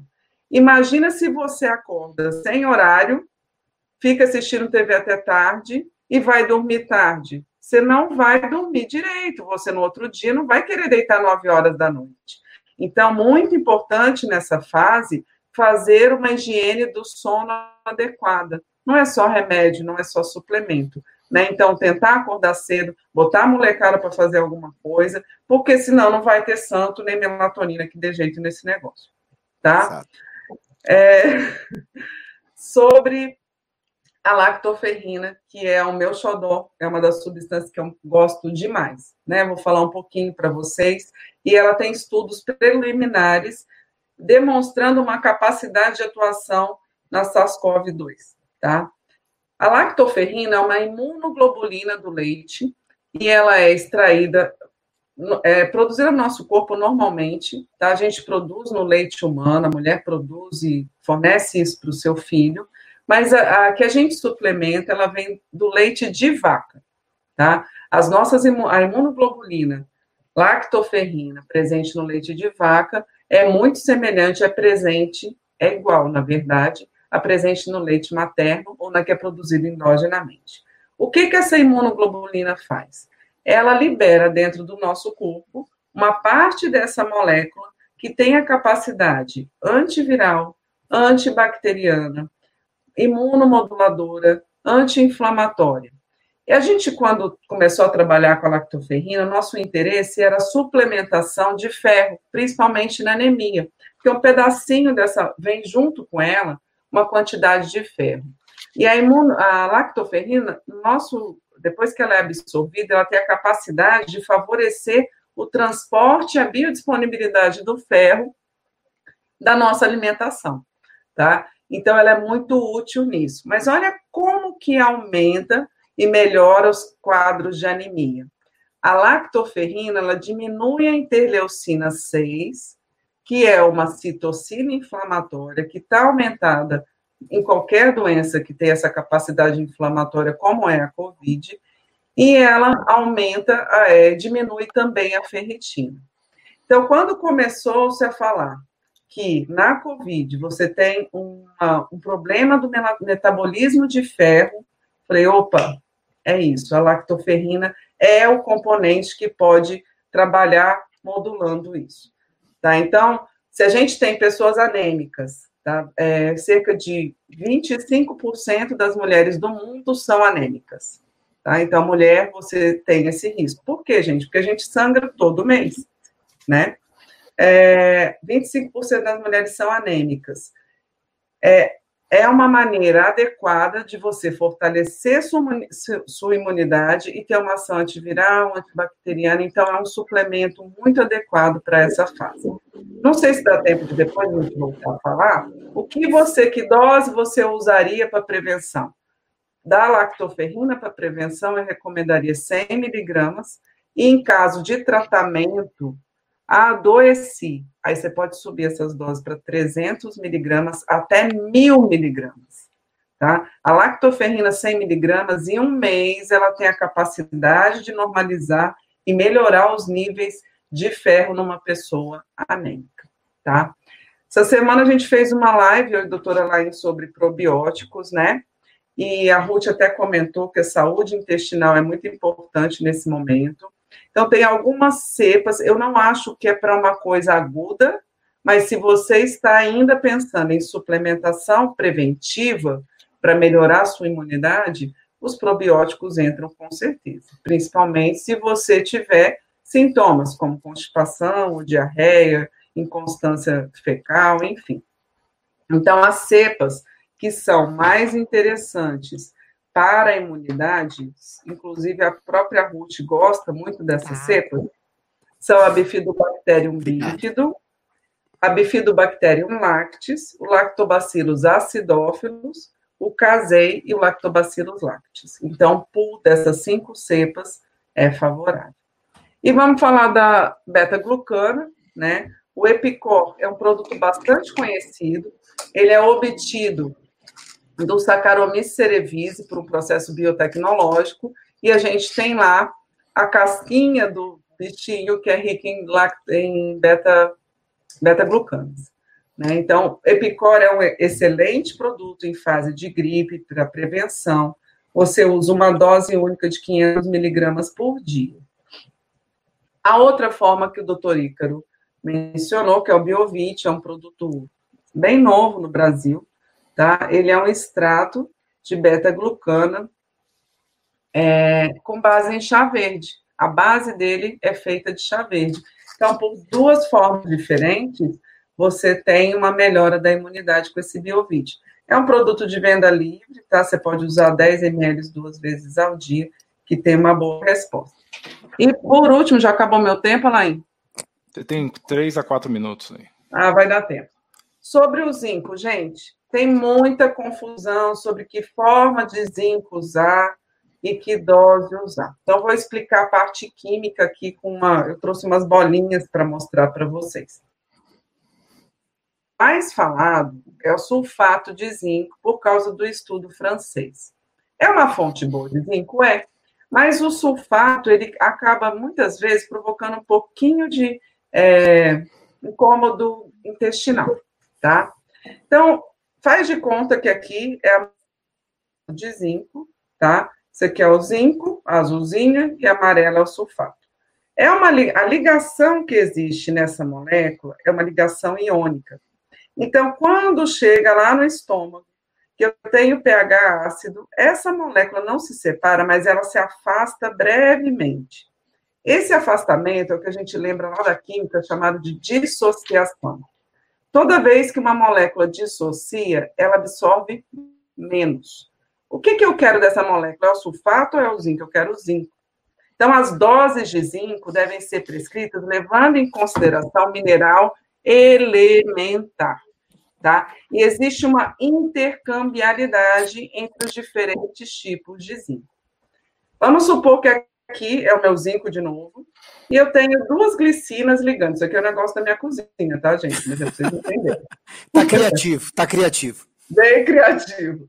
Isso aqui eu tenho duas glicinas ligando o meu zinco. Isso aqui é um zinco quelado com glicina. Eu posso ter, quando essa molécula chega no, no estômago, não se dissocia, ela passa inteira. E quando chega no intestino, o intestino vai pegar esse tem aminoácido aqui, fala assim, opa, vamos jogar para dentro. Por isso que o zinco quelado, ele tem cerca de mais 40% de biodisponibilidade do que o zinco sulfato. Então, vamos lá. No estudo francês, usou 220 miligramas de zinco sulfato. Isso equivale, gente, a 50 miligramas do zinco elemental, tá? Eu posso pegar esses 50 miligramas e administrar na forma de zinco quelado.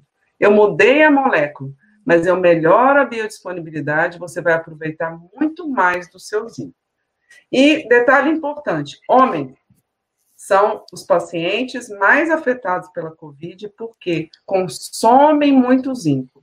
Um homem é, em idade sexual, ativo sexualmente, numa ejaculação chega a perder mil miligramas de zinco.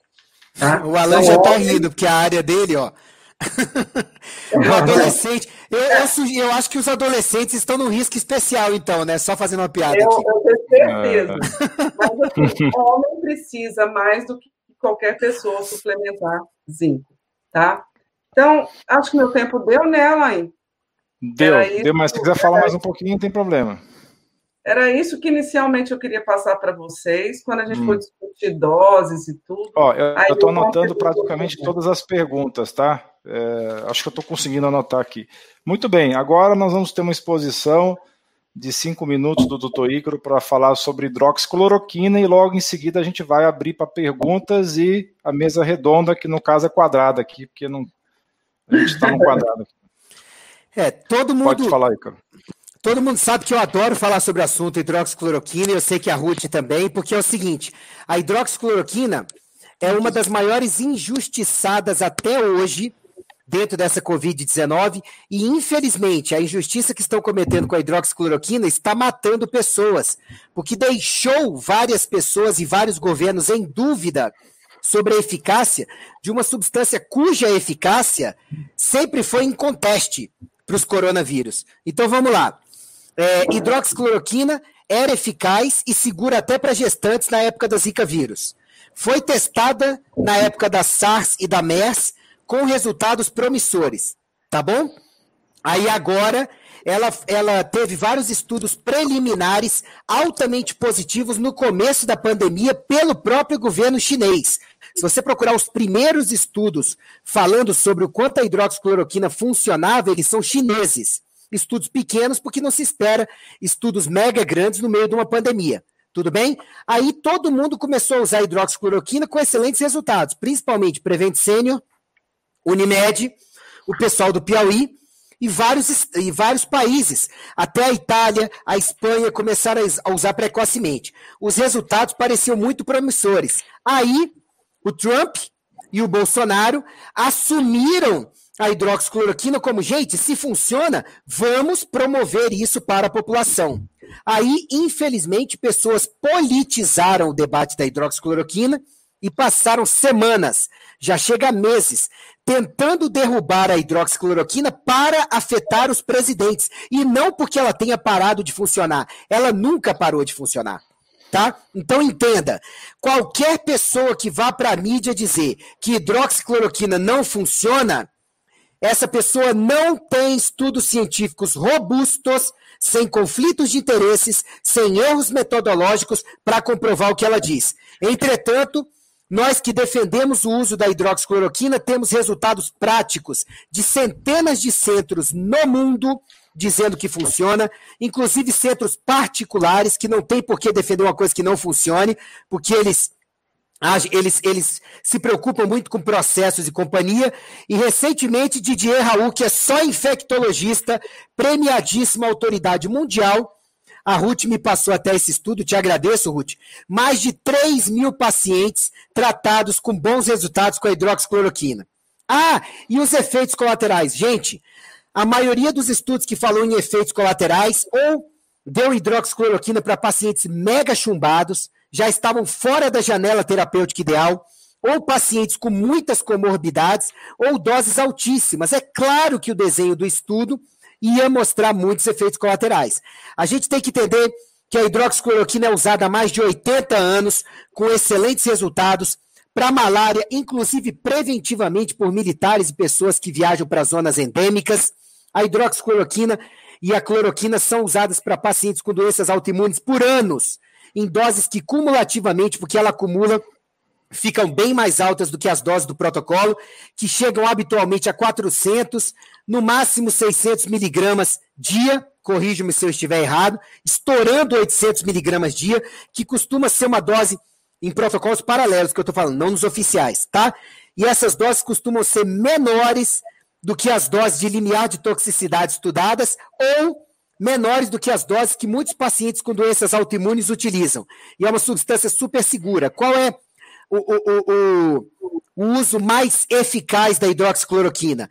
Nos primeiros cinco dias, no máximo estourando nos primeiros sete dias da infecção para se começar, porque ela inibe a replicação viral.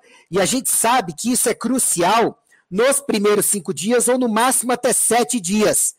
Tá? Depois disso, ela pode entrar como adjuvante de vários outros tratamentos, mas você já pode ter perdido o principal momento para entrar com ela, que é quando a gente busca inibir a replicação viral para evitar o excesso de cópias do vírus, que depois vão infectar outras células e causar uma inflamação drástica e assim levando a fase 2A, a fase 2B e fase 3 da infecção, que são as mais danosas.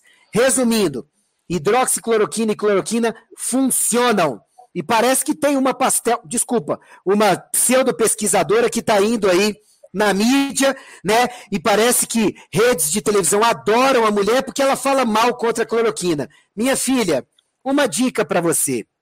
Ainda mais não sendo médica para falar mal da substância.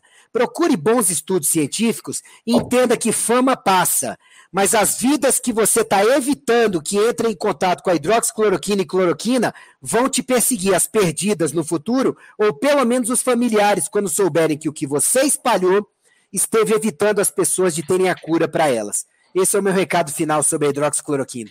Né, Ruth? Cara, hoje você está perfeito, cara. Não sei o que aconteceu com você. Você implantou um relógio no seu cérebro hoje. O que, que aconteceu é. com você, cara, hoje? Eu estou muito emocionado é. de ter você na minha frente, você que é um cara que consome ah. muito zinco no seu dia a dia. É, estou consumindo zinco pra caramba. Tá um negócio de louco aqui em casa. Muito bem, vamos responder as dúvidas. Primeiro eu queria responder a dúvida, tá, que é um que é um super chat. Eu estou me acostumando agora com esse negócio de super chat, que é da Lani. Infelizmente a pergunta da Lani não foi específica para a Covid, mas como foi super chat, eu acho que a gente tem que responder, ah, porque ela foi muito gentil aí de fazer a, a doação, né? Muito bem, a Lani, pelo que eu não tem mais a pergunta dela na tela, mas eu anotei aqui, ela disse que é portadora de tuberculose e está sendo acompanhada num posto de saúde e deram o complexo B para ela. Né? Ela quer saber se é o melhor sistema de suplementação para quem tem tuberculose. Aí eu queria ver, ouvir as opiniões da Ruth e do Ícaro a respeito de suplementação para tuberculose. Bom, a live é sobre Covid, né? Mas é. vamos. É, mas vamos eu, eu, vou responder essa, porque foi super, super chat, entendeu? Então tem, acho que a gente deve ajudar ela, entendeu? Ruth, você quer ir primeiro? Primeiro as damas, se quiser. Não, não, fica à vontade. Gente, suplementação para tuberculose, onde o micobactério tuberculose causa uma, inflama, uma infecção e inflamação crônica, e normalmente, se a doença não estiver ativa, você vai ter um granuloma tuberculoso e ela fica lá alojada, não vai dar grandes problemas. Se ela está sendo tratada, possivelmente é porque a doença se transformou em doença ativa e provavelmente o profissional passou o complexo B porque julgou que ela poderia ter uma carência de vitaminas do complexo B, é, é, ou então isso para poder otimizar o sistema imunológico para combater uma infecção que é de difícil tratamento, difícil resposta e arrastada, como a, a, a tuberculose assim, sem conhecer o caso dela, fica difícil da gente falar sobre adequação. Eu só vejo essas duas perspectivas, ou para melhorar a imunidade, ou porque ele realmente viu sintomas clínicos ou exames mostrando uma carência de, de vitamina B. Concorda, Ruth? Tem alguma coisa para acrescentar, é, Leandra? É estranho ele dar B, né? Normalmente é, precisa ver. É muito difícil a gente responder isso, mas no mínimo uma vitamina D, não B, né? Eu acho estranho ele ter dado a B e não a D. Enfim, não dá para responder um caso desse porque precisa entender o, o que foi feito com ela, os exames, é. enfim. A gente não conhece o caso, né? Os detalhes do caso. Vocês Mas querem acrescentar acho, mais? Eu acho o seguinte: se é uma doença infecciosa, ela deve estar tratando.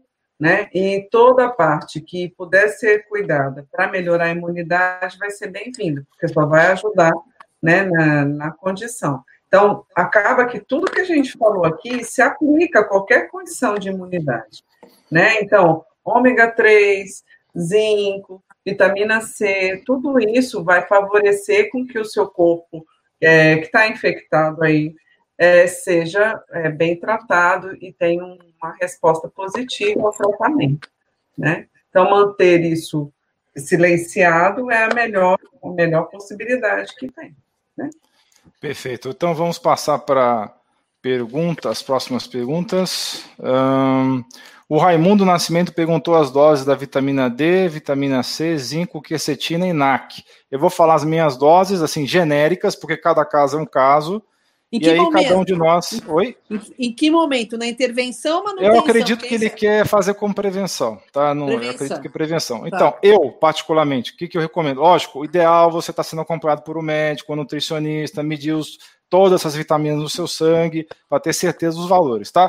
falando de uma maneira grosseira, que pode variar desde 2 mil unidades de vitamina D até 10 mil, 50 mil unidades de vitamina D, dependendo do objetivo e quantos dias você vai fazer a suplementação. A vitamina D em torno de 10 mil, vitamina C você pode fazer 500 miligramas três vezes ao dia, como o Micro falou, ou pode fazer um grama três vezes ao dia, é muito variável a dose de vitamina C. O zinco é elementar, é mais ou menos 40 a 50 miligramas por dia, mas também você não pode fazer muito tempo, que você pode ter problema de perder o, o, cobre, né? Porque existe uma competição entre o zinco e o cobre, mas por poucos dias não tem nenhum problema. A quercetina é um ativo um pouco caro no Brasil ainda, a dose efetiva seria de 1 a 3 gramas por dia, mas se você de repente não está com condição financeira, você pode fazer comprimidos aí de 200, 300 miligramas de quercetina e tomar uma, duas, três vezes ao dia. Mas a dose melhor mesmo é um grama de quercetina por dia. O NAC é 600 miligramas duas vezes ao dia, mas tem outros protocolos que usam 1.200 miligramas duas vezes ao dia. Alguma coisa a acrescentar, Icaro, sobre isso? Ruth, Leandra? Acredito que quem não tem cão caça com gato, né? Por exemplo, açafrão, você não pode manipular a curcumina porque é cara, vai consumir mais do açafrão da terra de supermercado mesmo. A quercetina, você vai consumir mais alho, mais cebola, mais maçã mais com maçã, casca, é. né? Principalmente com a oh, semente, né? Eu aconselho... Sim, pode falar. Pode falar, Lê. Só uma correção, não compra açafrão em supermercado, não compra na feira não. em rabo que é melhor. Não, vou falar. okay. Deixa eu falar do açafrão, Leandro. Porque é misturado demais. É o açafrão nem pensar em supermercado, pelo amor de Deus, eles colocam Sério? milho. Oxa, ah, sim, isso eu sabia. Mas não, vai entrar açafrão... um pouco de curcumina, né? Não, não, açafrão no supermercado nem sonho, dos piores lugares que você pode comprar. Açafrão tem que ter marca. É sério, gente. Açafrão tem que ter marca, eu exijo marca para todos os meus pacientes, né? Então eu tenho uma marca que chama Nayak, que eu comento para todo mundo, que é a melhor marca, na minha opinião, que nós temos no Brasil, tá? Eu, eu, eu indicava muito a Bombay, mas depois que eu conheci a Nayak, definitivamente é a melhor. É incrível, né? Porque ela tem a Nayak, ela faz de uma forma que ela não coloca cobalto. O cobalto é muito utilizado, gente, para matar os fungos. Então as empresas hum. usam o cobalto. Não sabia. Há muitos pacientes têm cobalto e dá uma baita de uma alergia. O paciente chega para mim e fala: Ruth, eu tô com alergia da cúrcuma. Eu falei, peraí, aonde dessa comprou essa cúrcuma? Trocou a cúrcuma, muda tudo. Então, assim, cúrcuma, tempero, gente, tem que ter marca, porque eles colocam mistura. Toda vez que você usa pó, pó não tem segurança. Pó eles usam o que eles quiserem. Então, tomem cuidado com o pó, ok? Só de marca. Nayak com Y, Nayak com Y, é uma, e Camudo no final, é uma ótima marca. Eu costumo dizer que eu não ganho tostão por isso, que eu deveria ganhar. Porque eu, eu, que eu falo de Nayak para Deus e o mundo. Vou começar a cobrar da Nayak. Vou chegar lá Eu vou cobrar da Nayak também. Eu falei besteira do de supermercado então, mas Falou. agora eu quero Nayak. Porque senão eu vou falar do supermercado. Nayak na minha casa. Nayak eu vou mandar para vocês. Pra vocês terem uma ideia, eu dou cúrcuma Nayak de presente. É um dourado lindo, eu dou de presente, porque para mim é um grande presente que eu estou dando para as pessoas. Nayak é... contratar essa mulher, viu? Para ontem. É, é. Ó, o que, que eu ia falar? Eu ia falar uma coisa. Ah, casca de cebola. A quercetina tem uma quantidade absurda em casca de cebola. Então você não joga a sua cebola fora, a sua casca fora, não jogue. Lave a casca de cebola em água corrente, com sabão de coco, enxágua bem, aí tira e deixa secar. Deixa secar em ar livre, não é para torrar o forno, não, deixa secar. Secou, você vai fazer uma. uma ou, ou, coloca no liquidificador, ou é mais fácil você misturar assim com, com. Como se você fosse fazer tempero, deixa guardada num potinho, seca e coloque em tudo que você vai tomar. Outra coisa que eu falo é casca de limão. Antes de usar o limão, corte o limão. Antes de usar, antes de cortar, raspa a casca do limão, coloca no freezer num potinho, aí usa o limão onde você quiser e toda vez que você fizer alguma coisa, qualquer coisa, qualquer, coloque a casca do limão também, ou a casca da cebola. Então não tem go... o limão dá o sabor, a casca do limão é super saborificante, e a casca da cebola não tem gosto, então você pode colocar o que você quiser. Pessoal, presta atenção, que eu sei que tem gente que vai perguntar de novo isso daí. Olha, já falou de chá umas duas vezes aqui. Você não tem, tá sem condição? Vamos lá, faz um chá com vou alho. Dar receita. Né? vou dar receita. Pode, pode dar receita, então, Ruth. Alan, Vamos lá, o chá, gente. Anota é. aí, que eu não vou repetir. Anotem. Pessoal com déficit de atenção, acorda todo mundo. Vamos lá. Vamos lá. Aqui tá todo Vamos mundo lá. assim, aqui tá todo mundo modulado, então a gente tá assim. Ó, Fica de pé, dois... pula, faz que nem o Ícaro, pula, faz, faz exercício e tal. Vai, vai lá. Eu tô tranquilo, tô meditando. Dá, dá a receita, dentes, Ruth. Presta atenção. Dois dentes de alho inteiro amassado com casca. Amasso, olha assim, ó, pá, amasso o alho Coloque ele com casca e tudo, dois dentes de alho amassado e meio litro de água. Então, em meio litro de água, você vai colocar dois dentes de alho, você vai colocar uma colher de sobremesa de pó de cebola ou casca, ca, desculpa, casca de pó de cebola ou pode colocar duas cascas de cebola que você guardou, tá? Você vai ver que você guardou duas cascas de cebola média, coloca no chá, não é para colocar cebola, senão vai ficar insuportável esse chá é a casca da cebola. Coloca gengibre, um pedacinho de gengibre. Quem tiver hipertensão, achar que não se sentir seguro com gengibre, não coloque, tudo bem, não tem problema. Mas se não se sentir seguro, tranquilo, coloca. Normalmente não dá problema nenhum, um pedacinho assim para hipertensão, não altera, a gente não altera. É, coloca é, uma casca de uma, é, de uma maçã inteira, uma maçã média inteira, a casca inteira da maçã coloca hortelã, um raminho ou dois de hortelã, e em meio litro de água filtrada, filtrada, não é água de torneira, é filtrada, ferve, coloca para ferver, 30 segundos ferveu, desliga o fogo, coloca uma colher de sobremesa de mel, tampa, cinco minutos. Pronto, você tem o chá dos deuses. Eu tenho muita gente me falando no Insta que esse chá está conseguindo modular coisas que ela não que nesse, nesse, nesse período, normalmente, ela teria algum tipo de rinite, alguma, algum resfriado tal, e tá super bem. Ele realmente modula. Se você tomar esse chá antes de dormir, quando você estiver começando sintomas de, de, como eu falei para vocês, junto com a vitamina D e o zinco das doses altas, que a gente vai falar, você vai conseguir ficar muito melhor. Então, eu quero aproveitar a oportunidade, Ruth, já que você está contando a receita aí maravilhosa. É, teve alguém, o Celso perguntou se pode pôr abacaxi, se a bromelina do abacaxi ajudaria aí. Foi uma pergunta que Não, foi feita mais para trás. Usa, a bromelina a gente usa mais para como digestiva, né? Eu não, não, não, não, não é mais, não, não imunomoduladora, né? Mas quer colocar para dar um sabor sem problemas, coloca, mas não é imunomoduladora, não, é digestiva. O que pode ajudar para digerir melhor à noite, dormir melhor à noite, talvez sim, é interessante. Perfeito. E a vantagem de ah, chá, tem... né? Ela é só uma coisa. Pode falar, A vantagem Leandro. de chá é que pode ser rodiziado. Né? O doutor Ícaro, ele deu uma dica super importante do sabugueiro. Então, você não precisa tomar o mesmo chá inteiro. Esse chá da Ruth é maravilhoso. Quando o clima virou, começou a esfriar, eu estava sentindo a garganta. A Ruth fez a live comigo, saí da live fiz o chá. É sensacional, você acorda zerado. Ele é um Mas você pode, você pode intercalar chá, você pode usar o chá de sabugueiro, que o doutor Ícaro falou, você pode pôr outras ervas, né? Então, o Ruth falou do hortelã, eu gosto mais de canela também. Canela, canela gengibre, né? Gengibre. Então, você Isso. pode ir montando as suas receitinhas. Desse chá da Ruth, muito importante a casca de cebola e a casca da maçã. Então, se não, quiser, mas a hortelã, como... a hortelã ela, ela, é imunomoduladora, por isso que eu coloquei hortelã. Ela é rica em zinco e magnésio. Então, a hortelã ela é importante nesse chá, Leandra, por, por ser imunomoduladora. E pode também colocar canela, pode também. Então, você vai pensar. Porque o que, que as pessoas perguntam muito para mim? Eu preciso tomar todos os dias? Se você tiver numa dose de ataque, você vai tomar isso todo dia, duas vezes por dia. Você vai tomar 500 ml duas vezes por dia, durante a dose de ataque, nos primeiros três dias que eu falei para vocês, os primeiros quatro de tratamento.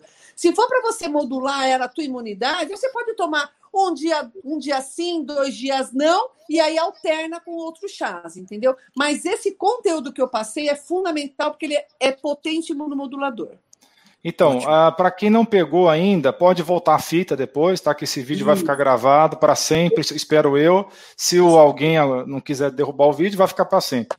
Agora, te, tá escrito, a Iessa Baleste escreveu aqui a receita da Ruth, tá? No chat. Quem não pegou, tá lá a receita do chat. Próxima pergunta. A Simone pergunta a respeito de cardiopatia congênita, se teria algum tipo de contraindicação de usar ivermectina. Até onde eu sei, não, Simone. A única contraindicação seria quem tem meningite, tá bom? É, o Rafael pergunta sobre a caseína 2A2. Se teria algum problema de tomar leite ou derivado Ótima do leite pergunta. caseína 2? Ótima Pode falar, pergunta. Ruth. É ótima pergunta. Também é outra balela. Não, não funciona a caseína 2, não está funcionando, porque ela continua tendo a beta-lactobumina. A caseína 2 diminui a quantidade de caseína. Então não adianta, você vai ter uma resposta imunológica também. Então é tudo furado. Tanto é que não pegou e não vai pegar, porque vai continuar dando alergia. Isso. Você vai ter problema com as outras proteínas menores do leite que estão lá, né? Alfa-lactoglobulina também, né? A beta-lactoglobulina que você falou. É que a beta, ela não tem no corpo humano, ela só tem no, na vaca. A alfa a gente tem na, no corpo humano e na vaca, mas a Ela é mais imunogênica, né? Então é, é, super alérgena, não vai ter, vai ter reação, não tem como. O sistema imune vai reconhecer, não tem como. E aí, com a caseína, mesmo uma dose menor, tem que ser uma dose muito menor, porque a nossa caseína, é, a, gente tem, a gente tem 20% de caseína no nosso leite materno. E na caseína do leite de vaca tem 80%, nessa daí está por volta de 50%, 40%. É uma dose ainda alta, então não, não resolve, não resolve. E o leite aumenta muco, isso para qualquer infecção respiratória vai ser mega danoso. Mesmo o leite todo, todo trituradinho lá, todo pré-digerido, ele vai aumentar muco. Isso não é legal. Aumentar muco, porque aumenta o muco lá no intestino e vai ter uma, uma inter-relação sistêmica, inflamatória e, e das mucosas com toda a mucosa é, respiratória. Isso, top. Muito bem. Uh, o Rafael pergunta. Ah, não, agora quem perguntou foi a Fátima. Sobre doença autoimune e Covid. Se o grupo de pessoas com doença autoimune tem alguma particularidade especial em relação ao Covid. Qual que é a sua Eu opinião, tenho... Ícaro? Pode falar questão... também, Ruth. A questão da doença autoimune em relação à Covid é o seguinte: se o paciente está usando, por exemplo, uma cloroquina, uma hidroxicloroquina, sabe, no seu dia a dia, esse paciente aí vai estar naquele grupo que até estudaram recentemente, e dependendo da dose que o paciente use, teve um estudo que saiu que diz que ah, não conferiu nenhuma proteção adicional. Só que a dose era uma dose abaixo da do protocolo para uso crônico, então não era suficiente para inibir a replicação viral, mas um estudo muito pequeno, muito inexpressivo. Fora isso, o paciente com a doença autoimune equilibrada, né, Ruth, ele vai ser tratado do mesmo jeito, é. a não ser que ele use corticoides em altas doses cronicamente. Aí ele vai ser um imunossuprimido é. e ele tem que tomar cuidado com a primeira fase, né, Ruth? Exatamente. Então, ele é o, o, o, por exemplo, eu tenho duas autoimunes e não tem menor problema, eu sou, minha, imunidade é altamente modulada. Então, não tem, nunca tive medo e nunca terei medo de gripe, de vírus, de, de, de Covid, de nada. Eu nunca peguei depois de, de, modulada. Antes de modulada, eu ficava quatro vezes no ano gripada, inclusive com pneumonia. Se eu não estivesse modulada, o que, que eu tomava? Eu tomava corticoide, porque eu estava imunossuprimida. Hoje eu não tomo mais. E outra coisa, interferon gama também. Imunossupressor para interferon gama é muito utilizado também no, no, na autoimune. Então, ele pode ter, ter um risco. Então, por isso que é tão importante a vitamina D na, na, na, na dose certa para a pessoa com autoimune, porque a pessoa com autoimune tem polimorfismo de vitamina D. Ela vai ter vitamina D com capacidade de atuação menor do que outra pessoa. Isso é todo, todo, todo paciente com autoimune, tem polimorfismo. Então, você precisa necessariamente aumentar a tua vitamina D no sangue. A minha vitamina C no sangue, eu tenho que ter no mínimo 250 nanogramas. 250. Se eu não tiver 250, eu não estou bem. Então, vitamina D, é né? Quantidade? Você, você que tem autoimune tem que estar tá com o médico para poder ser tratado e saber qual é a sua dose de vitamina D. Marque uma consulta com, com médicos que saibam fazer isso. Nós temos dois aqui para te ajudar. E você controla isso através do PTH, principalmente. Você Sim. vai saber... Sim, né? Então, então só médico vai poder te ajudar. Então, fique esperta quem tem autoimune e, e precisa de aumentar essa vitamina D. O, o Alan falou muito bem aí, gente. Se você tem doença autoimune, você tem que controlar basicamente cinco parâmetros: magnésio, cálcio, incluindo iônico, PTH, vitamina D, 25 hidroxi e 1,25 hidroxi. Até para você saber se você ativa direito ou não. E o seu paratormônio tem que estar tá baixinho tá? Baixinho, porque senão você tá ainda com uma janela de vitamina D desfavorável, como a Ruth bem falou. Porque a Ruth, gente, ela enfrenta isso na pele também. Ela não é só alguém que sabe muito de imunidade. Ela tem doenças autoimunes bem controladas, né? É por isso que eu estudei, foi por isso que eu estudei, para poder Exatamente. me curar, poder me tratar. Ó, tem um pessoal perguntando se quercetina e NAC dão arritmia. Ou se pode usar em pessoas que têm arritmia. Pode usar. Sim, nunca ouvi falar. Tá? A cetocisteína é mais de 1,2 gramas, né, Leandra? É, ainda é segura, né? A arritmia, inclusive, é falta de Eu magnésio. Tá? Falta de magnésio. A arritmia é, a é falta causa. de magnésio, é. vitamina D e, e NAC e quercetina vai ajudar muito você a diminuir sua. É o que eu ia falar. Minha opinião é que quercetina nos, nos, nas pessoas que têm arritmia vai favorecer o controle do quadro. Né? Magnésio. Está faltando magnésio nessa pessoa também. Tá. Uh, o Leandro pergunta por que tirar o açúcar. Eu acho que já alguém até já respondeu no chat, mas vamos falar. O açúcar é altamente inflamatório. O açúcar faz perder um monte de vitamina do complexo B, faz perder um monte de mineral. Então, além de ser inflamatório, além de levar resistência insulínica, vai levar você a ter deficiência de minerais e vitaminas do complexo B. Então, a próxima pergunta. Estão é, perguntando sobre protocolo de ivermectina de profilaxia. Pessoal, entendam uma coisa: não está estabelecido ainda. O que a doutora Lucy Kerr falou na live que fez comigo é que alguns médicos, de maneira totalmente empírica, estão tomando a cada 15 dias, tá? Uma dose a cada 15 dias, de acordo com o seu peso, como eu já expliquei aqui uh, em relação ao peso. Pode falar, Leandro. Deixa eu comentar o porquê dos 15 dias, tá? A, a, o tempo de eliminação da ivermectina do corpo é 12 dias. Então, só que nesse meio de caminho, ela já caiu a metade da, da dose que está circulando. Então, tem realmente eu vi alguns médicos comentando, é empírico mesmo, não tem nada estabelecido, mas é, o que eles têm recomendado é: se você tem uma alta exposição, toma uma dose por semana, e se você tem uma exposição baixa, risco baixo, toma cada 15 dias. Então, o, o tempo de 15 dias é por conta do tempo de eliminação da droga do organismo. Tá? Deixa eu aproveitar que eu vi uma pergunta aqui, a pessoa perguntando por que, que toma três dias de ivermectina no tratamento e por que, que não toma mais tempo. É, ivermectina é uma droga bem segura, mas três dias, se três dias de tratamento é suficiente, para que tomar mais? É remédio. Então, é um tipo de medicamento que atua no fígado também. Então, não precisa tomar o que não precisa, além da conta. Né? Perfeito. Então, já respondeu outra dúvida aí. De novo, mais uma vez, estão perguntando de novo. Ivermectina, você pega o seu peso, multiplica por 0,033. Por que, que é 0,033? Porque é é 0,2 vezes 6. É só por isso, porque o comprimido do, da ivermectina é 6 miligramas. Então, para facilitar a conta, você pega seu peso, multiplica por 0,033, vai dar um número quebrado, seja qual for esse número quebrado que for, você arredonda para cima, toma essa dose uma vez por dia por três dias. Se você tiver 70 quilos, vai ser três comprimidos. Se você tiver 90 quilos, vai ser por volta de quatro comprimidos, tá bom?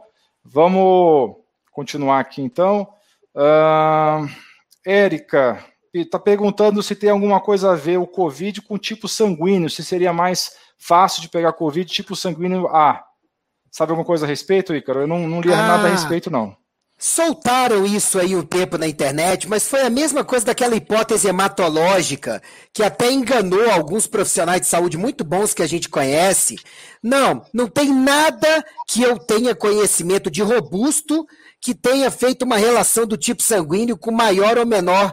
A gente sabe que os fatores de contágio são mais relacionados à imunidade, né, Ruth, Leandro, com Alan? Certeza. E não a tipo sanguíneo. Isso aí não ficou comprovado, não, não que eu saiba, gente. Não. Perfeito. A próxima pergunta, então, também é do. Ah, nós já, já respondemos essa pergunta. A Lorena quer saber do óleo de coco. Eu falei do óleo de coco em outros vídeos, tá? O óleo de coco é uma, um alimento muito interessante, um super alimento. Por quê?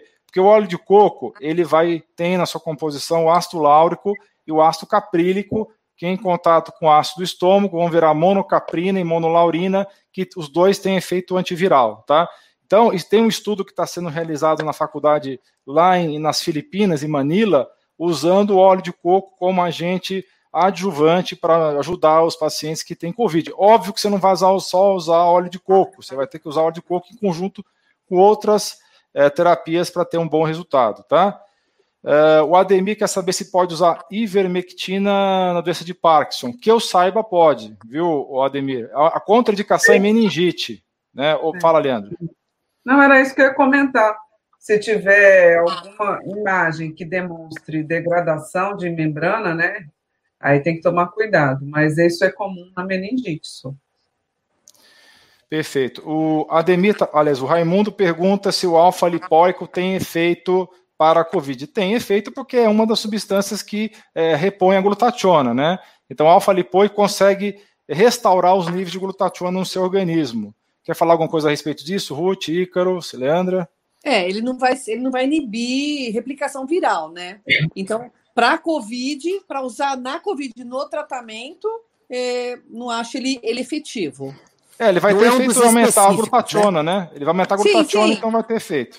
É um efeito indireto. Indireto. Né? Não vai ter efeito é. direto. É, não pode usar só ele, né? Tem que usar os outros também. Sim. A gente precisa entender, Alan, precisa botar claro na cabeça das pessoas os quatro níveis de medida, né? Primeiro, melhorar os hábitos de vida. Ajuda em tudo, inclusive na imunidade. Segundo, as coisas que ajudam na imunidade e inflamação geral. Porque o vírus, ele depende numa fase do, da imunidade na outra fase de um controle da inflamação. Depois, os suplementos que ajam na em vírus em geral. E por último, aqueles com nível de evidência específica para a COVID, como o sabugueiro, como o zinco, como a vitamina C, a vitamina D de dado e tudo. E o alfa-lipoico entraria aqui no máximo na categoria 2 que eu falei agora, ou seja, ele ajuda no geral na imunidade geral, mas um mecanismo específico contra a Covid, para não saírem falando por aí que a gente falou que tem ação específica contra a Covid, né? Que o pessoal faz isso às vezes sem Isso. Querer. Isso, é isso. Eu me preocupo tá. com isso. É, respondendo à dúvida do Anderson, quem amamenta não pode usar a ivermectina, tá? Nem amamentando, nem criança pequena. Não é isso, Leandro? É. Tá, respondendo a dúvida que apareceu na tela aí, a gente tinha perguntado antes.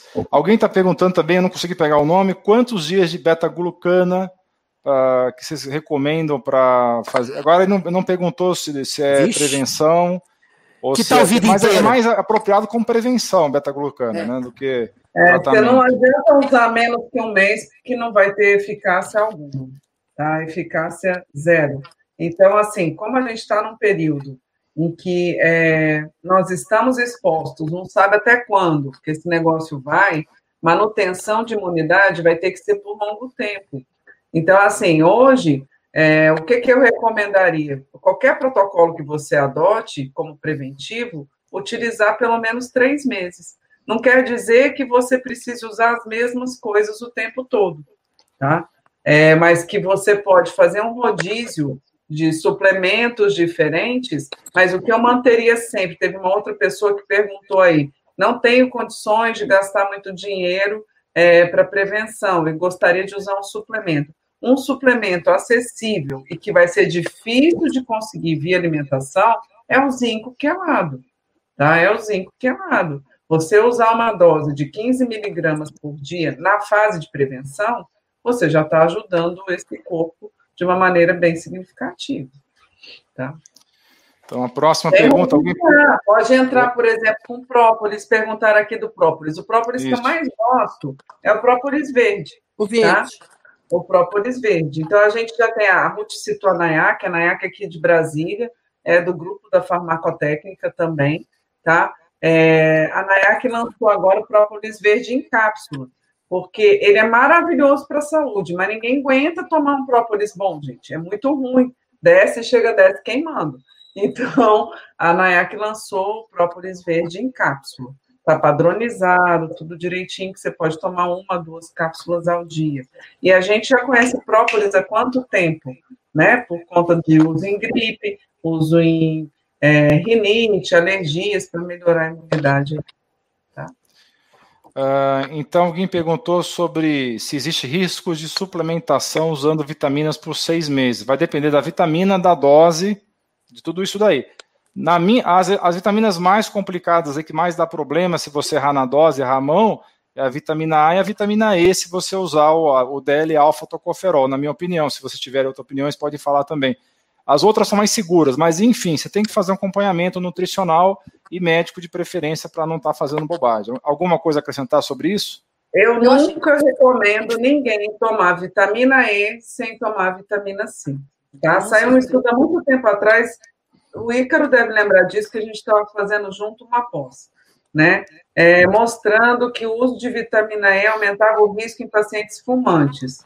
Por que isso acontece? Se você não tem a C, essa vitamina ela fica circulando no corpo e pode gerar outros produtos tóxicos, né? Então, eu nunca acho que se deva usar vitamina E isolada. Eu acho que sempre tem que estar com a o Rei Yokigami, ele, o Rei Yokigami deixa claro que a gente precisa usar o complexo A, C, E, ácido alfa-lipóico. Se esses quatro não estiverem bons, um não reduz o outro, terminando o ácido alfa-lipóico no final da cascata. E aí você vai ficar com um produto oxidado dentro do seu metabolismo, que era para fazer bem, mas ele não tem quem reduza-o, né? Então é reação de óxido-redução, equilíbrio de óxido-redução, né, Ruth? Ótima, ótima. Eu queria falar também. A, a gente usa mais dois fitoquímicos justamente para ter essa segurança, né? Que não precisa ser necessariamente o, o, o ácido alfa-lipoico, que também é muito legal, que eu acho que é, todo mundo deveria tomar, é incrível esse, esse suplemento. Quais mas dois? É a, a quercetina, a quercetina e a cúrcuma. Elas reduzem ah, junto com a, com a vitamina E. Então, elas fazem o ciclo. Então, quercetina, cúrcuma, vitamina C e E. Esses quatro juntinhos, eles se fecham e a gente consegue uma segurança Ótimo. importante. E é, outra coisa. Pode falar, desculpa. Eu, eu, acho assim, o que, que as pessoas procuram muito, eu estou falando muito né, a respeito de tratamento, elas procuram uma resposta assim, qual, o que, que eu tomo todos os dias para me proteger? O que eu falo para as pessoas? Vitamina D, 10 mil Is, pelo menos 10 mil Is para começar, não vai fazer mal. Pode dar para gestante, pode dar para o diabético, para o hipertenso, para a pessoa de 80 anos, de 90. Pode e deve dar 10 mil Is de vitamina D sem problema nenhum. É o que a gente fabrica todos os dias se a gente for para o sol, né? E zinco, pelo menos 40 miligramas, né? Que é uma dose assim baixa, boa, que não que, que, é, tá, que, é, que não vai ter efeito colateral, isso já é, é o mínimo. A gente toma, tem pacientes que a gente dá mais, mas 40 miligramas de zinco quelado, como a, a Leandra falou, e 10 mil de vitamina D, já vai te ajudar muito. Mais os chás, mais as verduras, os legumes, as ervas, todos os dias usando, você já vai ter uma resposta incrível. Sim. E sobre a vitamina E, voltando um pouco, não se esqueçam que são oito isoisômeros né? Oito isômeros, ou seja... É, o problema que eles viram foi no DL alfa-tocoferol, por isso que eu falei DL alfa-tocoferol, porque Exato. se você usa os oito, não, não tem problema. Não é, tem problema. Isso... É, eu uso o mix também, eu uso sempre o mix e tocoferol, é. mas sempre junto com outros fitoterápicos, sempre. Tocotrimax, né? Eu gosto do tocotrimax isso. e da vitamina E elementar, é. É, tocotrimax, exatamente. Tá, mas então essas duas vitaminas aí que são as mais complicadinhas, a A e a E. Alguém perguntou do 5-HTP, se pode. Não tem efeito direto sobre o Covid. Pode ser uma boa ideia se você está estressado, é. se você está com dificuldade de dormir. É um bom aliado aí para você tomar à noite, para virar melatonina no meio da noite, ou para aumentar seu nível de serotonina durante o dia, se você tomar com a luz solar, aí vai virar serotonina à noite, vai virar melatonina. Né? Uh, alguém perguntou sobre a ausência de vesícula e se pode usar vitamina D. Eu acho que a ESA já respondeu essa. Ela recomenda usar vitamina D sublingual para quem não tem vesícula biliar. Né? Quer, alguém quer acrescentar alguma coisa? Ou usar enzima digestiva, sais biliares, né? Toma sais Enzimas... biliares ou é. sublingual, é. Ou injetável. Ou injetável, que é uma boa também, com certeza. Bem, Uh, a Cirlei está perguntando se, se, nós poderíamos falar um pouco sobre a vitamina K2. Uh, é, a vitamina K2 ela vai ajudar no metabolismo também da vitamina D. Quer falar algo a respeito, Ícaro? É, toda vez que você for repor vitamina D de dado, eu tenho um vídeo sobre isso lá no YouTube. Lembre-se de repor K2, MK7 e MK4, que são os principais isômeros junto, e magnésio. Ou seja, aquela pessoa que recebe vitamina D, principalmente em altas doses, com carência de magnésio e de K2, ela possivelmente vai ter o cálcio indo para o lugar errado.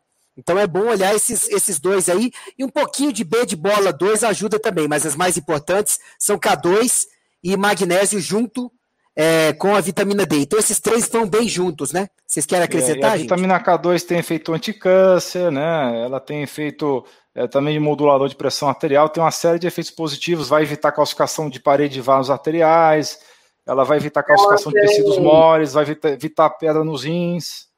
Né, Leandro? Ela ajuda na formação e regeneração dos neurônios, né? Vitamina K2 é tudo, é o fator X, né? É, é muito importante na saúde. Muito e, importante. e interessante que é uma pergunta que sempre surge sobre a K2, é que se ela depende, porque assim, ó, é, existe uma boa uma boa regra para se seguir quando se suplementa a vitamina D é você usar 10% da dose de vitamina D como vitamina A, né? Porque a gente precisa da vitamina A para que a vitamina D consiga se ligar aos receptores. E me perguntam sempre se no caso da vitamina K2 isso também acontece, tem uma proporção. Não.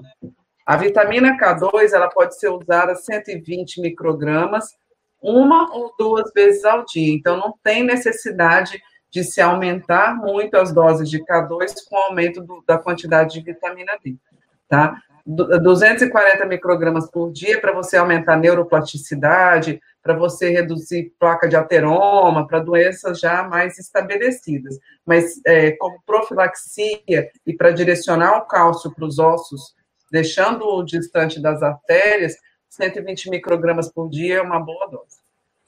Eu Tem gente perguntando. Oh, desculpa, pode falar. Não, não, não, pergunta, pergunta, pode perguntar. Tem uma pergunta, ele tem um pessoal que está um pouco confuso, porque como nós falamos é, do problema inflamatório do leite aqui, o pessoal está perguntando se a lactoferrina não teria um problema, porque vem do leite. Né? Ela pode ter traço de lactose. É, em um outro momento me fizeram a mesma pergunta, mas ela é isenta de caseína, é isenta da. Ela é bem purificada. É. Então, você vai é ter. No leite materno tem lactoferrina. E a lactoferrina é fundamental para controlar o sistema imunológico do bebê. Por isso que o leite materno é tão importante. Então, se tem no leite materno, pode ter certeza, é para humano. Se é para humano, você vai poder tomar, ok? Legal. Então, a lactoferrina é igualzinha do leite materno. Então, é ótima para o sistema imunológico. Pode tomar. Inclusive, lactoferrina foi é, estudada largamente em UTIs, bebês recém-nascidos, reduzindo a taxa de mortalidade de crianças que poderiam vir a óbito em grande escala, em grande escala. A então, é, é fundamental. É. O, o, leite materno é fundamental. Tem N coisas aí que do leite de vaca você não vai encontrar. O bezerro de 30 quilos, ele não precisa do que uh, o que uma, uma criança de 3 quilos precisa, né? 30 para 3 é muita diferença, né? Ele, ele come grama e a gente come outra coisa, né? Ele come grama e não tem e tem cálcio, né? E a gente tem que tomar leite para ter cálcio, né? Então, assim, tem que ter muita, tem que estudar um pouquinho a mais para entender e tem muita coisa, viu, gente? É só colocar no Google lá leite, alergia, inflamação, que vocês vão ver lactoferrina, vocês vão encontrar milhões de coisas. Tem alguém perguntando aqui sobre a ULDN, ou dose naltrexona, naltrexona de baixa dosagem, se teria efeito antiviral contra o Covid. Ninguém sabe, porque não foi feito estudos ainda. Mas tem um grupo na Inglaterra que começou a fazer um estudo clínico eu fiquei sabendo porque eu acompanho um podcast britânico sobre o LDN. Então, acho que a gente vai ter respostas dentro dos próximos seis meses. Mas o LDN tem efeito contra vários vírus, tá? Ele tem efeito antiviral contra vários vírus. Só não sabemos ainda contra o Covid, tá? Um, perguntaram qual é, qual é a concentração de miligramas da ivermectina, tem mais de uma apresentação, mas a mais comum é 6 miligramas, para quem perguntou. Sim. Tá? 6 miligramas é mais comum, tá? Então, esse cálculo que eu falei, peso vezes 0,033, é em cima de comprimido de 6 miligramas, tá? Uh, então, assim, pessoal, vocês viram aí um chá maravilhoso que a Ruth Mercúrio propôs para vocês. Quem está com baixo orçamento faz esse chá todo dia. Não vai dizer que não tem dinheiro para comprar casca de, de coisa, né? Pelo amor de Deus. Cebola, não vai falar que é. não tem dinheiro. Casca de cebola, casca de maçã, né? Você consegue isso até do feirante de graça, isso aí, né? É, agora, um esquema de vitaminas. Eu vou dar a minha opinião, assim, do que seria um esquema super básico.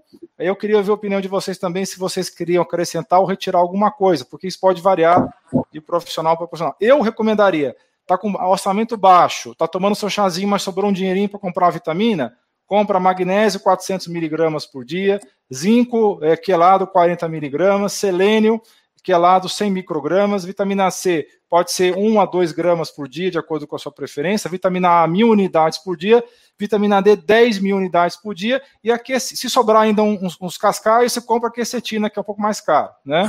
Também é uma coisa muito boa. O que, que vocês acham? Olha, eu tô com muito, muita gente me mandando no Insta, e então eu posso dizer, tem gente que não pode comprar metade do que você falou.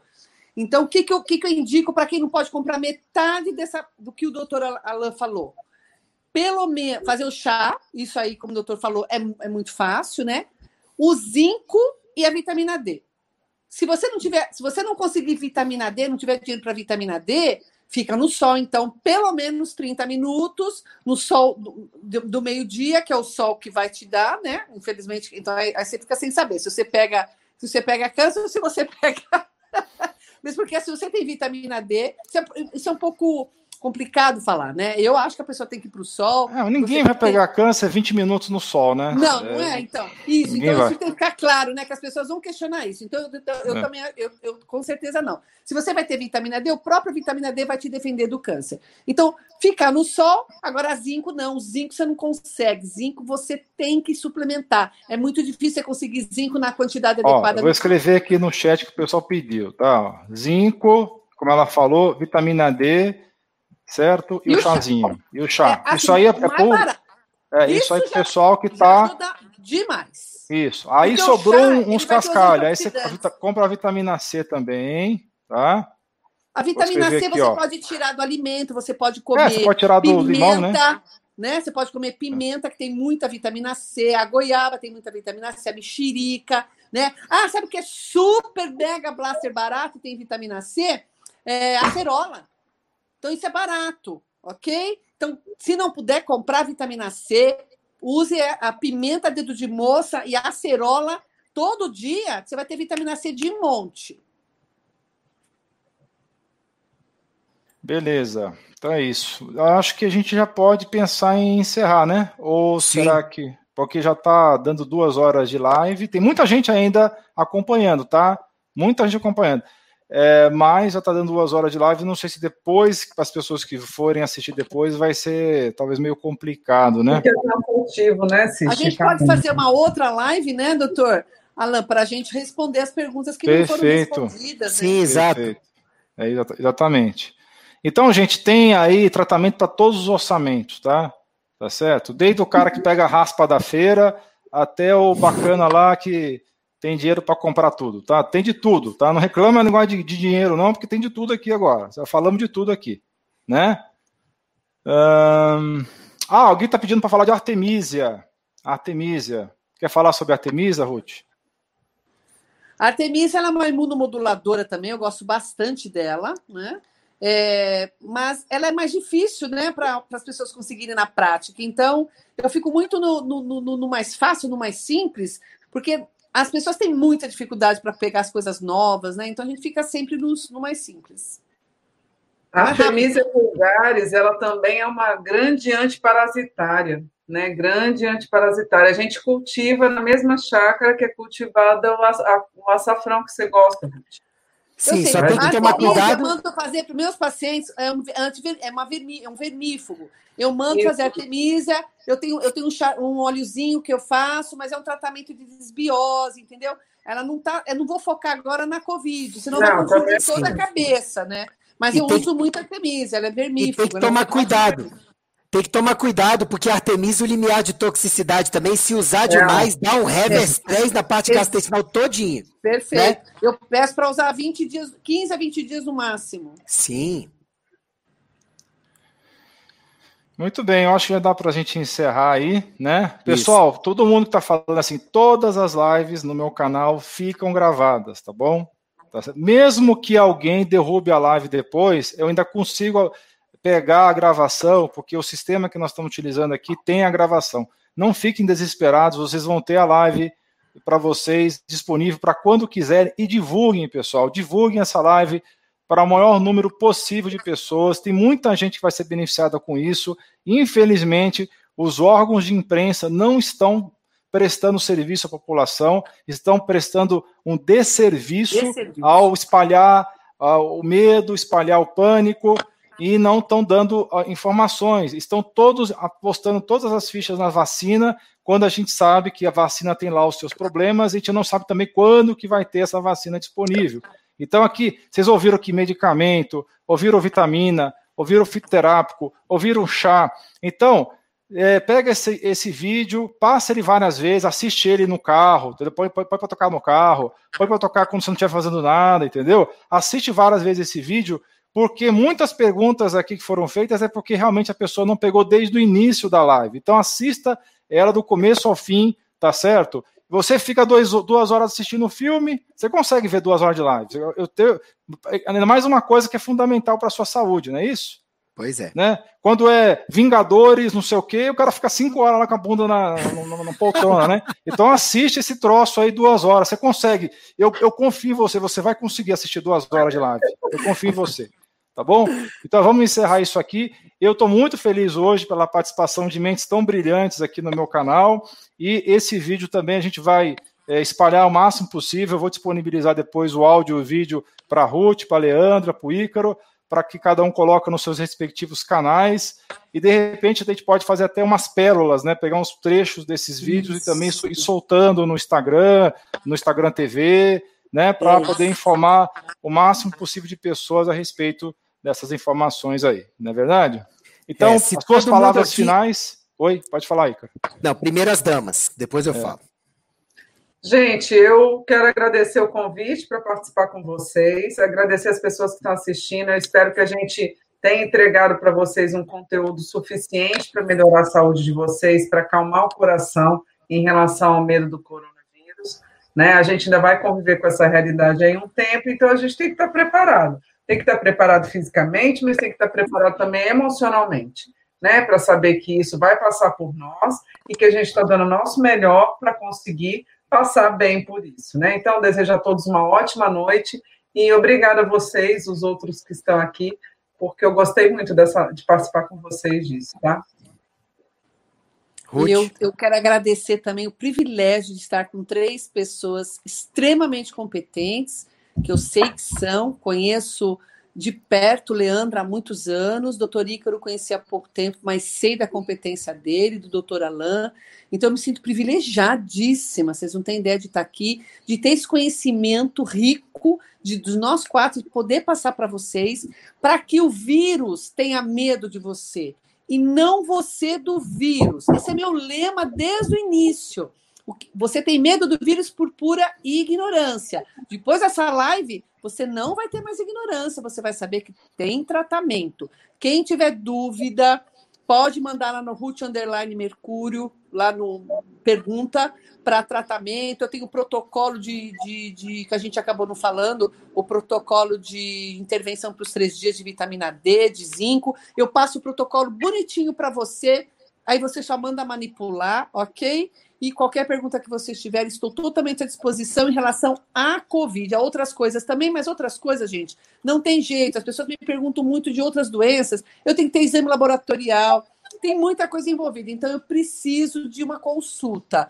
Mas, em relação à Covid, eu consigo responder tudo para tratamento nos primeiros dias. Gente, muito obrigada pelo convite, muito obrigada pela oportunidade, pela ideia do doutor Ícaro de fazer essa live, pela oportunidade de estar usando o StreamYard do, do doutor Alain, e muito obrigada, uma ótima noite para vocês. Fiquem com Deus e, e curtam a vida aí, que tem muita coisa boa ainda para acontecer com a gente, viu?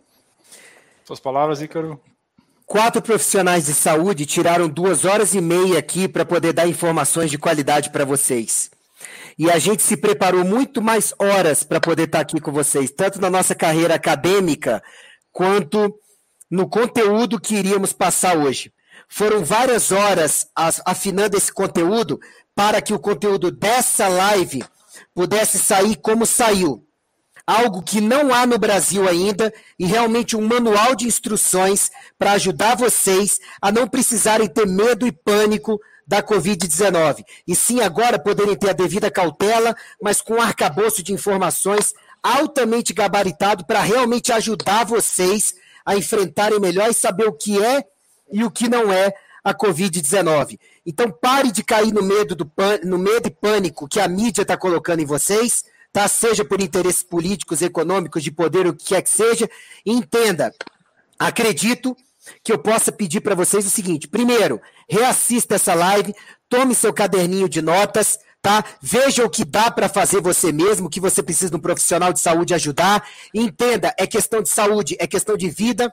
E a maior parte do que a gente falou nessa live está sob o seu controle fazer para você e para sua família, para poder passar por essa por essa pandemia, como a maioria das pessoas está passando, oligossintomático ou assintomático.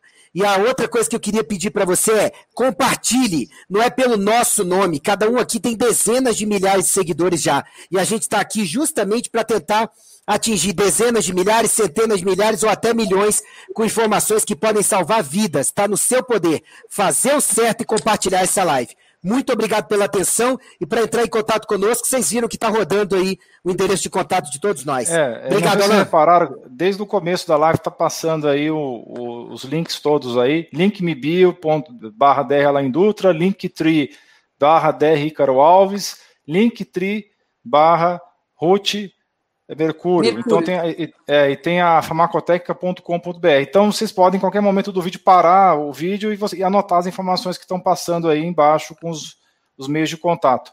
Pessoal, Exatamente. muito obrigado por terem assistido essa live. Foi a live mais longa do canal até agora. fico muito feliz de estar aqui com esse pessoal de alta tarimba. E nem me cansei depois de duas horas, porque realmente é muito conteúdo, é muita informação. Aprendi com todos vocês aqui também. E fico muito feliz de estar podendo participar desse movimento. E eu gostaria, então, de agradecer a vocês por estar assistindo a gente no sábado à noite. Agora, para um pouquinho de assistir vídeo, vai namorar, vai fazer outra coisa, vai jantar e depois vai volta. Hã? Vai gastar zinco. Vai gastar o zinco, gasta lá o zinco, e depois você assiste o vídeo mais vezes, tá? Assista o vídeo várias vezes para você fixar a informação, anotar como o Ícaro bem falou. Então, um grande abraço a vocês e um beijo no seu coração. Valeu, gente. Até mais.